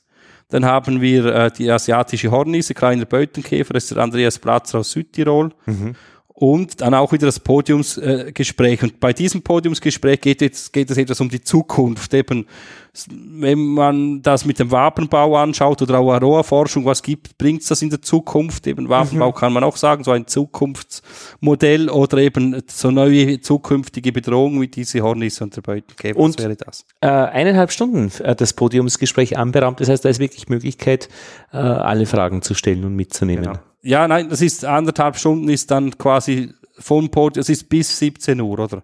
Ach so, bis genau, 17 Uhr, genau, verstehe schon. Genau, ist, äh, ins, äh, ich muss das Programm richtig lesen. Das ist ein Blödsinn. Also Nein, von 13.30 Uhr bis 17 Uhr äh, die drei alles, Vorträge genau, und das Podiumsgespräch genau, mit den genau. Fachreferenten. Alles klar. Aber es ist jeweils schon genügend Zeit, ja. Um halb acht gibt's das zum Essen. Genau. ja, und also Galadiner ist äh, ja immer auch quasi ein, ein Moment, wo man eben etwas zusammensitzen kann, essen kann und äh, gesellig so. Das ist mhm. genau. Und da kommt der Samstag. Samstag, genau. Samstag, dort äh, geht's um ein Betriebskonzept. Zuerst, das ist das Betriebskonzept eben unseres Bienengesundheitsdienstes. Da geht es darum, dass man quasi wie so modular mit modularen Merkblättern, wo, wo quasi so die wichtigsten Praxistipps drauf sind, sein eigenes Konzept zusammenstellen kann. Oder wo man eben, äh, wir sind äh, in der Schweiz auch zum Schluss gekommen, dass wir mal so ein Konzept testen möchten. So, ein, so eine konzeptionelle Imkerei, wo ich im Grundsatz mir mein Konzept festlege und wenn natürlich muss man immer Plan B noch bereit haben und vielleicht auch Plan C, aber dass man nach einem gewissen Konzept eben arbeitet und sich das etwas zurechtlegt. Ist das eine Betriebsweise? Ein Konzept ist, oder ist es mehr oder weniger wie eine Betriebsweise? Genau, ja, es ist grundsätzlich, ist es in dem Sinne eine Betriebsweise, wo ich aber, weil es eben Module sind, mein eigenes Konzept dem Sinn zusammenstellen kann. Also es ist nicht, strikte vorgegeben sind, gewisse Elemente sind quasi vorgegeben, aber ich kann immer Varianten wählen. Oder? Also ich könnte zum Beispiel das Modul totale Brutentnahme im Juli äh, oder Juni, äh, Juli einbauen, genau. weil ich das für Absolut. meine Varroa-Bekämpfung gut halte. Genau, ist ein, ein sehr schönes und gutes Beispiel. Das, das ist genauso. Das kann man zum mhm. Beispiel einbauen oder eben nicht. Mhm. Oder man kann sagen, ich, ich bekämpfe mit An Ameisensäure oder ich mache es mit totaler Brutentnahme. Ich kann in diesem Konzept Bausteine eben äh, austauschen. Und äh, also wenn jemand das mal sich ein bisschen anschauen möchte unter bienen.ch, mhm ist da, äh, sind alle diese Merkblätter vom Bienengesundheitsdienst drauf. Mhm. Und quasi das ist so das Grundgerüst dieses okay. Konzepts, ja. Und dann so auch äh, weiter am Samstagvormittag mit äh, praktischen Dingen, wahrscheinlich auch gerade für Jung, Jungimker interessant, also Jungvolkbildung, Varroa-Kontrolle, Futterversorgung. Genau. Also das sind eben für alle, das, ist, das sind so, so zentrale Themen. Da haben wir äh, Johann Fischer engagiert. Er ist äh, ein sehr erfahrener Imkerei-Fachberater und er bringt da so die wichtigsten Eckpunkte, die sowohl bei den Jungen natürlich zentral sind, aber zum Beispiel eben auch eine gute Futterversorgung, mhm. glaube ich, schadet niemandem etwas, wenn er, äh, auch wenn er etwas länger imkt, das wieder mal etwas vor Augen äh, mhm. sich führt. Und dann dieser äh, Punkt, den dann Guido Eich äh, machen wird, äh, über Beobachtung und Varroa-Kontrolle, weil daran scheitern auch viele ältere und erfahrene Imker, dass bestehende Konzepte versagen, was die Varroa betrifft und eigentlich die zentrale, der zentrale Punkt das Varroa monitoren ist. Und wer das dieses Monitoring drauf hat, äh, dem wird es besser gehen mit seinen Bienen. Das ist genauso. Und, und Guido Eich hat sich etwas äh, spezialisiert. Den ein, die eine oder andere hat ihn vielleicht schon erlebt mit seinem Thema Spuren lesen, oder wo man eben die Spuren in seinem Volk, aus diesen Spuren des Volkes etwas rauslesen kann. Und äh, das mhm. ah, in dieser in dieser Einschub, äh, Varroa-Einschub. Ja, es sei es oder? in der äh, Varroa-Kontrolle auf der Unterlage, es ja. kann aber auch sein, wenn man tote Bienen hat, mhm dass man quasi das analysiert, wie sehen die aus, sind sie eben verkrüppelt oder nicht, oder ja, ja, wie verstehe. sind sie quasi gestorben, da kann man aus diesem Bild, aus dieser mhm. Beobachtung oder dann auch äh, Fluglochbeobachtung, kann man, kann man sich eben ein Bild machen und, und Indizien sammeln, wie geht es meinem Volk, also man kann sich eben ein umfassenderes Bild machen, äh, vom Gesamtzustand des Volkes, als wenn man, ja, also mhm. das hilft einem ein, ein umfassendes Bild zu machen. Ja. Weil das, oft ist es ja so, dass wenn wir äh, an ein, einem Volk beginnen zu arbeiten, dann zerlegen wir es in Einzelteile. Mhm. Wir haben ein Brutwappen, wir schauen einzelne Bienen an oder einzelne Brutzellen und wichtig ist eben das Gesamtbild auch, oder? Also wir immer auch das Gesamtbild äh, etwas vor Augen haben. Ach, wenn ich, wenn ich mir was wünschen dürfte, wenn ich bei meinen Bienen bin und einmal äh, ein Volk wirklich ganz durchschaue, dann ist es für mich relativ leicht, ein Foto von jeder Wabe, äh, von jedem Rähmchen zu machen aus beiden Seiten. Und wenn man das irgendwie am Computer schön darstellen könnte, dass man da dreidimensional praktisch auch ein wenig herumgehen kann und dann hilft mir jemand, der sich gut auskennt, um mir zu deuten, äh, was er da sieht und er ist vielleicht auch nicht die Person, die vor Ort ist, weil der könnte man es gleich am, am, am Stand zeigen. Das wäre schon interessant. Ja, das ist natürlich etwas sehr Spannendes und ich, es, ich, ich denke, das ist eigentlich ein, etwas vom Schönsten an der Imkerei, wenn man, weil man so ein Gesamtbild mhm. seiner Völker bekommt. Mhm. Und ich glaube, dass du sagst, man Computer könnte man als dreidimensional, würde einem vielleicht helfen. Aber ich denke, wenn man schon eine gewisse Erfahrung hat mhm. und die Völker kennt, die Entwicklung, die Fluglochbeobachtung macht und, und dann irgendwann ein Gesamtbild mhm. bekommt, dann, dann habe ich es ja. Dann ist der Computer der Kopf. Genau, das ist, glaube ich, das ist etwas vom Schönsten, mhm. eine der schönsten Herausforderungen als, als Imker. Mhm. Ja. Und das ist ja dann quasi auch das, was wir sehen, ist ja unser Superorganismus. Mhm, das ist genau. ein Gesamtorganismus, der aus Einzelbienen besteht. Wenn wir die Einzelne anschauen, bekommen wir eben mhm. den, den Gesamt, den Überblick oder das Gefühl für den Gesamtorganismus nicht. Und mhm. das ist, denke ich, etwas absolut Spannendes. Mhm. Und ich glaube, also mich persönlich faszinieren eigentlich alle diese Beobachtungen, die in die Richtung gehen, oder die, die mir eben äh, eigentlich so ein bisschen den Blick und das Tor zum Gesamtorganismus öffnen. Und es gehörte ja auch der Geruch dazu, genau. weil äh, jeder, äh, jedes Volk, das man öffnet, riecht ja auch auf eine bestimmte Weise. Genau. Ja, ja ist der Geruch oder auch die, die, der Ton, das Geräusch. Ja, ja. Es ist alles, oder? Und ich denke, das ist eine der großen Faszinationen an der Imkerei, als man mit allen Sinnen eigentlich das erleben darf. Ja. Und am Nachmittag dann äh, geht es noch um die Varroa-Resistenz im Luxemburger Zuchtprogramm in der Praxis. Genau, das ist genau das, was wir vorher, weil ich schon mhm. etwas darüber gesagt habe, über diese eben Varroa-sensitive Hygiene oder unterdrückte Mil äh, Milbenreproduktion. Da kommt Paul Jungens, er ist aus Luxemburg, er ist ein äh, sehr erfahrener und engagierter Züchter, der eben in seinen Völkern, in seinem Zuchtprogramm äh, diese Varroa-Toleranz sehr stark in den Vordergrund stellt und daran sehr stark forscht und forscht und, und selber quasi äh, züchtet und so weiter. Das hat, er ist ein außerordentlich erfahrener Mann, der in diesem Zusammenhang uns einiges sagen kann. Mhm. Und am Schluss eben die Diskussion dann mit dem Übertitel mit guter Imkerpraxis Probleme gar nicht entstehen lassen. Oder das ist eigentlich mhm. das, was glaube ich auch eine große Herausforderung ist. Natürlich einzelne Völker werden wir immer verlieren. Aber im Gesamten wäre eigentlich so die Vision, dass wenn wir eine gute Praxis haben mit den Elementen, die wir jetzt da an diesem Samstag diskutieren, äh, im Endeffekt eben äh, vielen Probleme gar nicht haben. Mhm. Schlussendlich.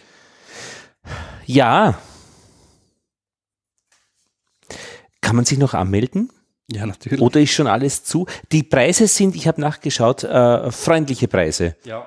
Also das kann man sich, das sind Studentenpreise. Also oder halt äh, wirklich okay. Also Genau, also die Preise, die sind äh, ein Tag 12 Euro, zwei Tage 20 Euro. Wir haben das eigentlich jetzt in den letzten Jahren, äh, wurde das eben gleich gelassen. Wir wollten natürlich auf, keines, auf keinen Fall das jetzt in der Schweiz erhöhen, weil sonst die Schweiz schon ein bisschen als Hochpreisinsel gilt und das möchten wir in dem Sinn äh, quasi da zeigen, dass das bezüglich Eintrittspreisen überhaupt nicht so ist. Und äh, so möchten wir natürlich auch alle willkommen heißen, die gerne kommen. Man kann sich gerne anmelden, also und, und man findet die Informationen unter imkerkongress.ch. Dort gibt es eben Möglichkeiten, die Tickets zu bestellen. Dort gibt es auch Möglichkeiten, sich ein Hotel zu buchen.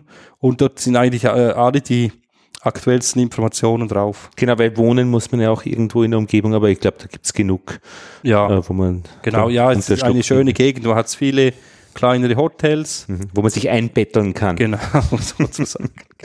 Ihr habt einen guten Grafiker irgendwo am Ärmel. Also wir sitzen ja da jetzt noch äh, bei, bei dir im Büro äh, mit Blick äh, zur Straße, aber du hast vier Deckel, äh, vier ähm, ähm, für Gläser und die sind schwarz äh, mit einem weißen Kreuz, das Schweizer Kreuz und äh, goldener Wabe.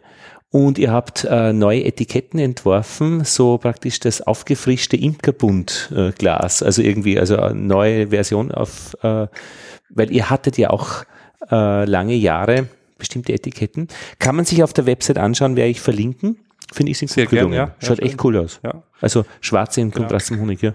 Nein, also, und- also wenn jemand auch äh, die Unterlagen zum Kongress anschaut, ist der gleiche Grafiker. Ist der gleiche Grafiker? Ja, ja, es ist schon so. Es ist wirklich eine sehr schöne Zusammenarbeit mit diesem Grafiker. Er weiß, schon. kennt auch in dem Sinn unsere Wünsche, weil wir schon viele Jahre mit ihm zusammen, zu- zusammenarbeiten. Und der Engelkörli singt. Lassen Sie sich überraschen. Genau.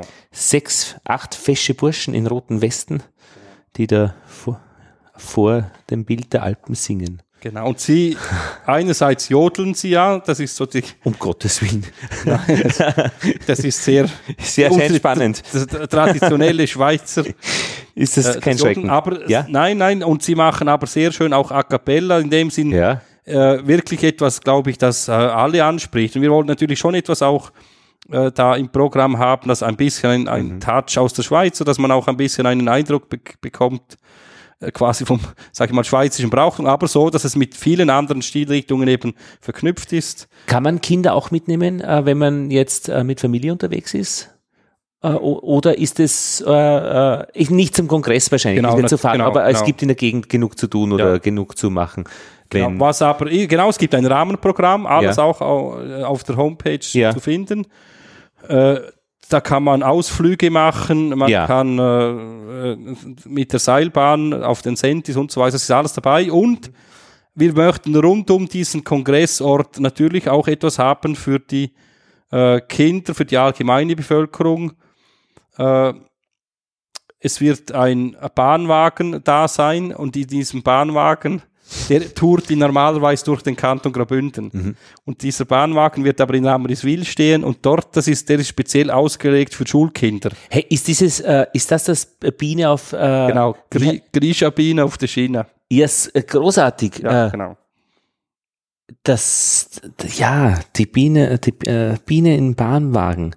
Das würde auch, gäbe auch ein Gespräch. Also, was heißt Grisha? Grisha ist eben Graubünden ist quasi, das ist Ah. äh, so eine Bezeichnung für Das heißt, man fährt einfach diesen Bahnwagen irgendwo hin in einen, einen Ort und kann dann äh, Unterricht machen über Bienen und weil man die Kinder dort dann hinbringt zu diesem Bahnwagen. Sehr schön. der, ja, Ja? Vielleicht kurz, äh, Ja. der ist entstanden. Sie haben ein, so ein Jungimkerprojekt, wo sie eben mit Schulkindern die Imkerei gezeigt haben. Also nicht die Idee, dass sie selber imkern, sondern aber sie konnten ein Jahr, einen Sommer einen Kurs machen. Und die hatten so viele Anfragen von Schulklassen, dass sie das nicht mehr bewältigen konnten. Und dann kam die Idee auf, anstatt dass die Schulklassen zu uns kommen, gehen wir mit unserem Bahnwagen zu den Kindern. Die Großartig. haben das äh, großartig äh, lanciert. Also findet man unter Grisha Bina auf der Schiene. Vielleicht kannst du es auch Ja, sehr gern. Wirklich. Auf das bin ich schon sehr früh gestoßen und es ist eine gute Geschichte. Ja. Ja, Matthias. Haben wir's? Ich denke, ich, wir haben ein sehr gutes, ausführliches Gespräch gehabt. Ja. Und wir haben auch noch die Deckel angesprochen, das genau. war mir noch ein Anliegen. Sehr schön. Also ich, aus meiner Sicht, glaube ich, haben wir das Wichtigste besprochen. Und äh, genau. äh, ich freue mich sehr, dass du zu mir gekommen bist und dass wir das Gespräch führen durften. Das freut mich sehr. Danke für die Einladung, das hat mir viel Spaß gemacht und ich äh, glaube auch, dass unsere Hörerinnen und Hörer jetzt einen sehr viel besseren Eindruck über die Bienenlandschaft Schweiz bekommen haben. Dankeschön. Danke dir.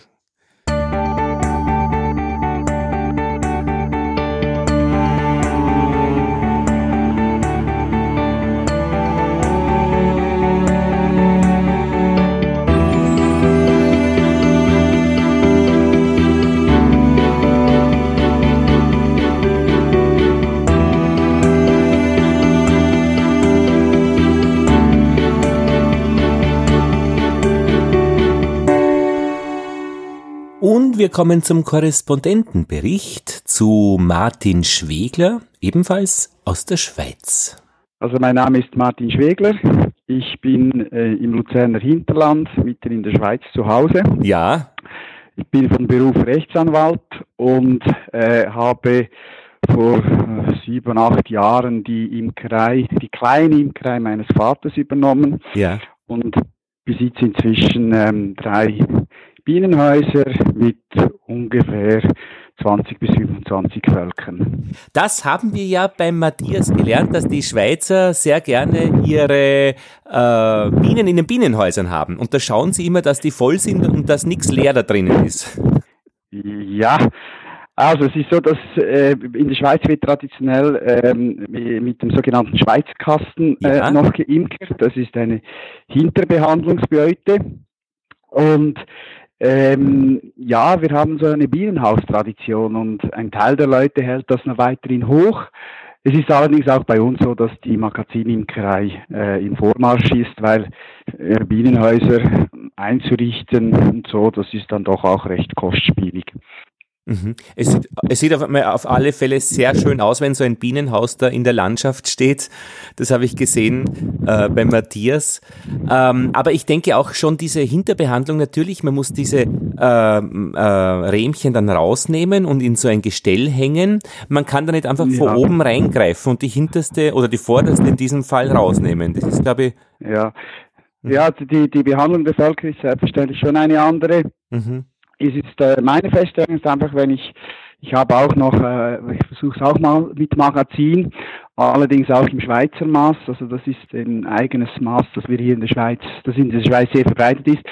Und das eignet sich nicht ideal für, offenbar nicht ideal für, für Magazin. Aha. Aber ich stelle einfach fest, dass wenn ich die, die Völker ähm, von hinten her behandle, dass, also wenn ich sie rausnehme und so, dass sie dann auch, dass sie bleiben recht ruhig. Also ja. ist von daher gesehen, ähm, ist das durchaus eine adäquate Sache, meine ich.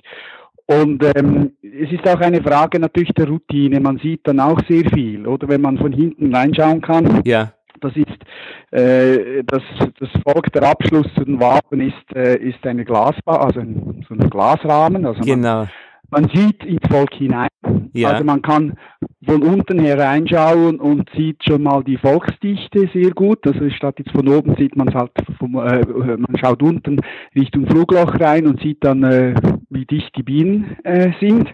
Die Besetzung sieht man auch so ein Stück weit. Ja. Und man kann den Baurahmen sehr gut beobachten. Und da gewinnt man auch recht gute Informationen so dass man nicht immer die Völker auseinandernehmen muss. Ah, verstehe. Aber es ist, aber es ist völlig klar, also wer auf äh, in, in puncto Zeitaufwand äh, ist so, dass die äh, die Hinterbehandlung ist sicher zeitaufwendiger. Aber ich habe ja das Hobby ist, der Teamkreis bei uns bei sehr vielen ein Hobby. Ja, und keine, da hat man Zeit. Keine, ja, da nimmt man sich mhm. Zeit, ja. Das sind meine schönsten Stunden da im Bienenhaus, die Völker durchsehen. Ja, ja. Das ist äh, eine schöne Sache. Und ähm, es fühlt sich auch gut an. Matthias hat mir es gezeigt, ähm, wenn man diesen äh, die, äh, die die, äh, die Tür aufmacht, praktisch drinnen im Bienenhaus zum Volk, äh, mhm. äh, zwischen, äh, zwischen dem Türdel und der Glaswand ist dann auch so ein Polster mhm. drinnen und der, der sorgt für eine gute Isolierung wahrscheinlich und, und Ja, das ist jetzt, wo die Völker in der Brut sind.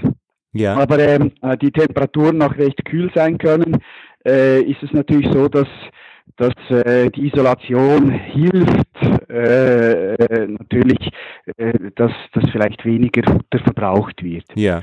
Ich meine, die überleben würden die Bevölkerung ohne weiteres, auch ohne diese Isolation. Das ist nicht das Problem, aber es ist wahrscheinlich der Energieverbrauch ist etwas kleiner. Und auch wenn natürlich. Das ist auch eine Tradition. Ja. ja.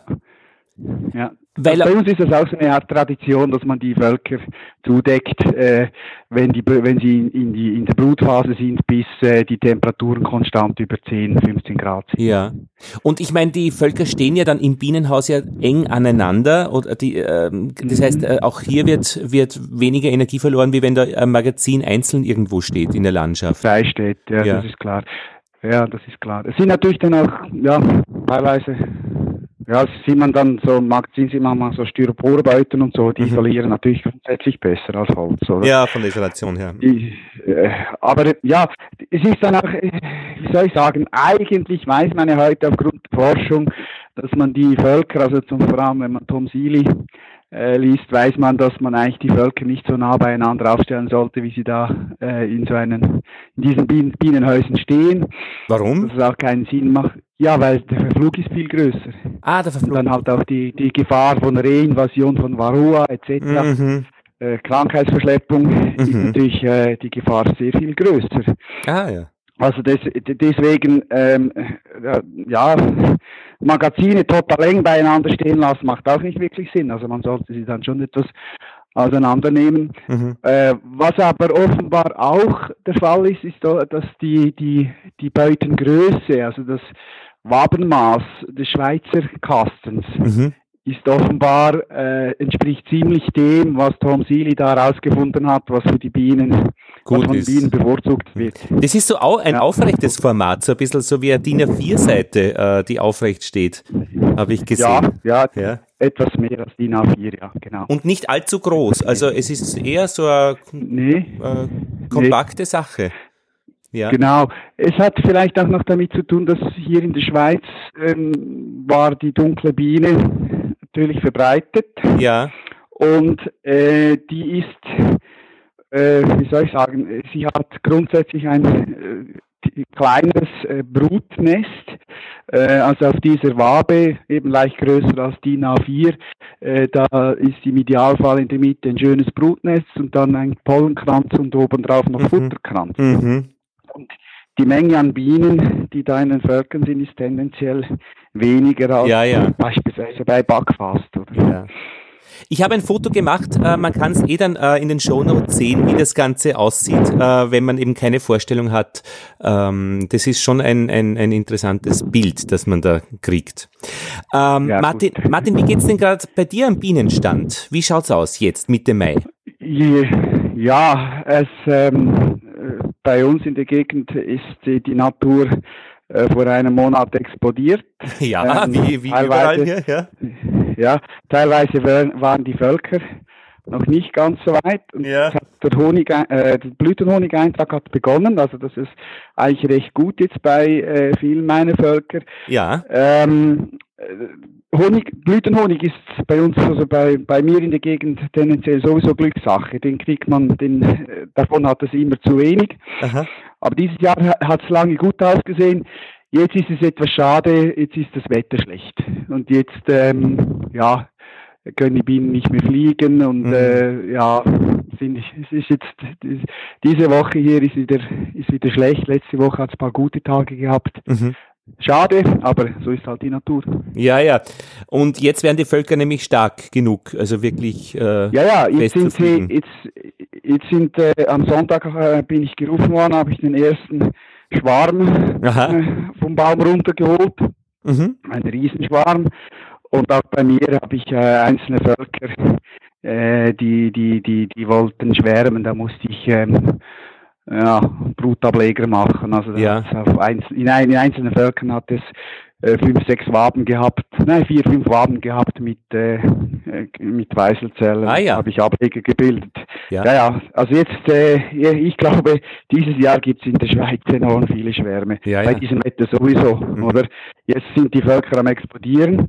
Äh, können sie aber nichts, die Bienen können nicht fliegen. Ja. Also die kommen äh, auf sogenannte dumme Ideen. Ja, ja, genau. Nein, nein, ja. Ja, ja. Mhm. Ah, da halt, habe ich eine Frage an dich, äh, Martin, jetzt von meiner Seite her. Ich habe äh, neun Völker und zehn Bienenbeuten. Das heißt, ich habe eine auf Reserve. Wie hält mhm. man eigentlich äh, die, die, die, Hoch, die Höchstzahl seiner Völker, äh, wenn man nicht mehr, mehr Platz hat eigentlich? Wie machst du das? Äh, Weil du könntest ja auch explodieren. Du könntest ja wahrscheinlich von jedem Volk einige Ableger machen äh, oder ja. einen zumindest. Also wie, wie, ja. wie hältst du deine Zahl äh, nach oben hin äh, konstant? Also bei mir ist es so, ich habe gesagt, ich hätte drei Bienenhäuser. Ich habe theoretisch die Möglichkeit, äh, 8, 36 Völker einzulogieren. Okay. Oder weil das sind teilweise recht große Bienenhäuser, aber eben weil es keinen Sinn macht, in, auf, einem, auf einem sehr, aus meiner Sicht keinen Sinn macht, äh, in einem Bienenhaus 16 Völker zu halten, äh, habe ich meist habe ich da bei diesem eben bloß acht drin. Also noch viel Und dann habe ich eben mhm. viel Reserve. Und äh, die, die Jungvölker, die halte ich in, in sogenannten äh, Mini-Swiss. Ja, also genau. Das, heißt, das ist dann so, mhm. so, ein kleiner Kasten, Schweizer Maß auch. Während der Schweizer Kasten, der im Haus drin steht, der ist im Warmbau, wird der, ist ja der mhm. äh, aufgestellt, ist dann das im Kaltbau. Und dann passt dann das äh, ideal, wenn man, also das, das, das Mini-Swiss, sagt man dem, äh, ist im, eben wie gesagt im Kaltbau, ist äh, schmaler und passt ganz genau in einen Schweizer Kasten rein. Mhm. mhm. Das heißt, wenn ich dann ähm, ein Jungvolk habe im Mini-Swiss und es dann, äh, dann äh, stelle ich es dann irgendwann in die leere Beute im Schweizer Kasten rein. Mhm. Dann kann ich, äh, kann ich umstellen und dann geht das gut. Ja, also ich dann, brauche eigentlich, ja? ich brauche eigentlich zusätzlich diese Mini-Swiss äh, Kasten. Ja, aber jetzt äh, verlagerst du ja das Problem des zu viel, äh, des Vollwerdens ja dann nur nach hinten. Dann hast du dann irgendwann einmal 36 äh, äh, Bienenvölker. Ach, äh, oder ach. sterben da genug über den Winter oder, ja. aber, oder schenkst du welche her oder verkaufst du? Weil ich denke, wie kann ich die Zahl einfach reduzieren, ja. wenn es zu viel wird? Also bei mir, bei mir ist völlig klar, ich produziere Bienen, so viel ich kann. Ja. Erstens, ähm, hat es, also eben ich, ich imkere mit der dunklen Biene. Ja. So gut es geht. Und ähm, äh, da hat es immer zu wenig Völker. Aha. Also man kann, äh, kann immer jederzeit Völker abgeben. Das zweite ist, ich bin in der ähm, Prüfgemeinschaft der dunklen Biene mit dabei und ähm, das funktioniert bei uns so, dass wir äh, sogenannte Prüfstände äh, halten. Ja. Und äh, für diese Prüfstände brauchen wir äh, Anfang Juli brauchen wir Kunst, also produzieren wir Kunstschwärme, wo dann die Prüfköniginnen ähm, eingeweiselt werden. Alles klar. Und da braucht man Bienenmasse. Ja, ja. Also, also Bienen kannst du nicht, nicht genug Ja, geben. Bienen brauche ich. Genau, genau, genau. Aber dann wäre dann praktisch die Antwort, ist, äh, äh, wie äh, man, äh, man geht in Austausch mit seiner um, imkerlichen Umgebung. Klar. Und das ist, das ist die Antwort auf die Frage, wie kann ich äh, ja. verhindern, dass ich zu viele habe. Ja. Äh, immer am, immer am Limit operieren, also wenn es geht. Also Limit in zeitlicher Hinsicht einerseits und natürlich ja. auch einfach ähm, vom Platz her. Mhm. Und dann äh, und dann halt, wenn's, wenn's, wenn man dann zu viel hat, gibt man ab. Also ja. das ist überhaupt kein Problem. Du, der äh, Matthias hat mir noch mitgegeben, äh, das Schweizerische Bienenbuch in fünf Teilen. Ist das euer ja. Standardwerk, äh, das ihr in der Schweiz äh, habt? Ja, also das ist, äh, mein Vater hat noch mit dem sogenannten Bienenvater gelernt. Das dem Vorgänger von dem, ja. Jahrzehnten, um ja. fast zu sagen wahrscheinlich Jahrhundert, gibt es immer wieder äh, eine aktualisierte Ausgabe dieses Bienenvaters und ich weiß nicht, vor wahrscheinlich etwa 15 Jahren, 10 Jahren schon, äh, hat dann der, der Verband, der sich heute Bienenschweiz nennt, ja. hat dann äh, auf das Bienenbuch umgestellt Und das ist eigentlich jeder Jungimker, mhm. der sich zu einem ähm, Kurs anmeldet. Der, bei uns ist es so, dass man einen zweijährigen sogenannten Grundkurs macht, üblicherweise, wenn man in Imkerei einsteigt. Der kriegt dieses Bienenbuch und der befasst sich damit. Und genau. äh, ich, wenn ich so schaue, ich verfolge die die Literatur in, im deutschsprachigen Raum eigentlich recht gut. Ich meine, es ist wahrscheinlich schon eines der besseren ja. ähm, Lehrmittel, um in die Imkerei einzusteigen. Kann man bestellen äh, bei Biene CH? Kann man bestellen, kann ja. man bestellen. Was noch etwas, äh, die ganze Sache ist jetzt in Überarbeitung.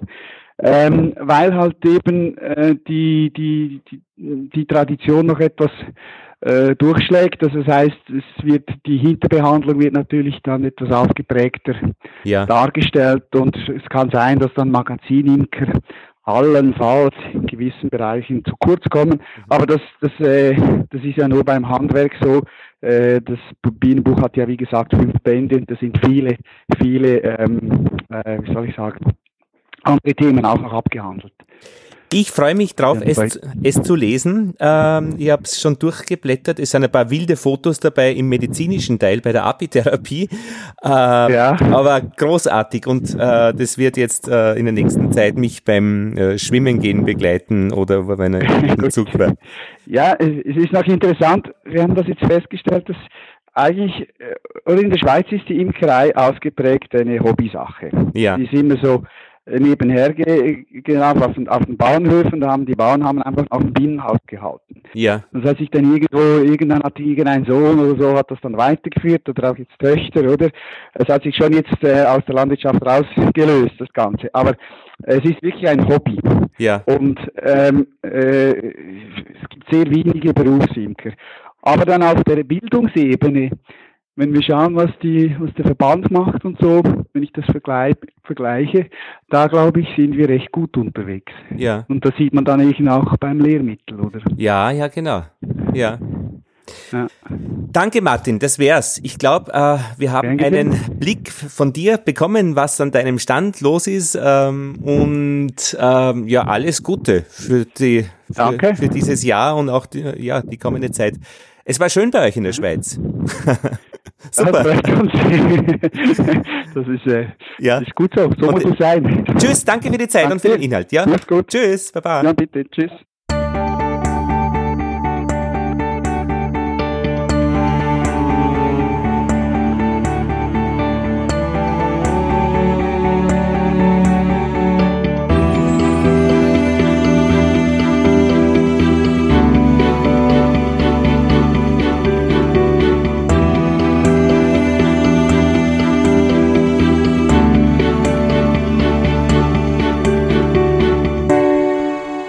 Das waren die Bienengespräche von Mai. Ich danke euch fürs Zuhören. Noch ein Hinweis, wenn euch Ikebana und Bonsai interessiert.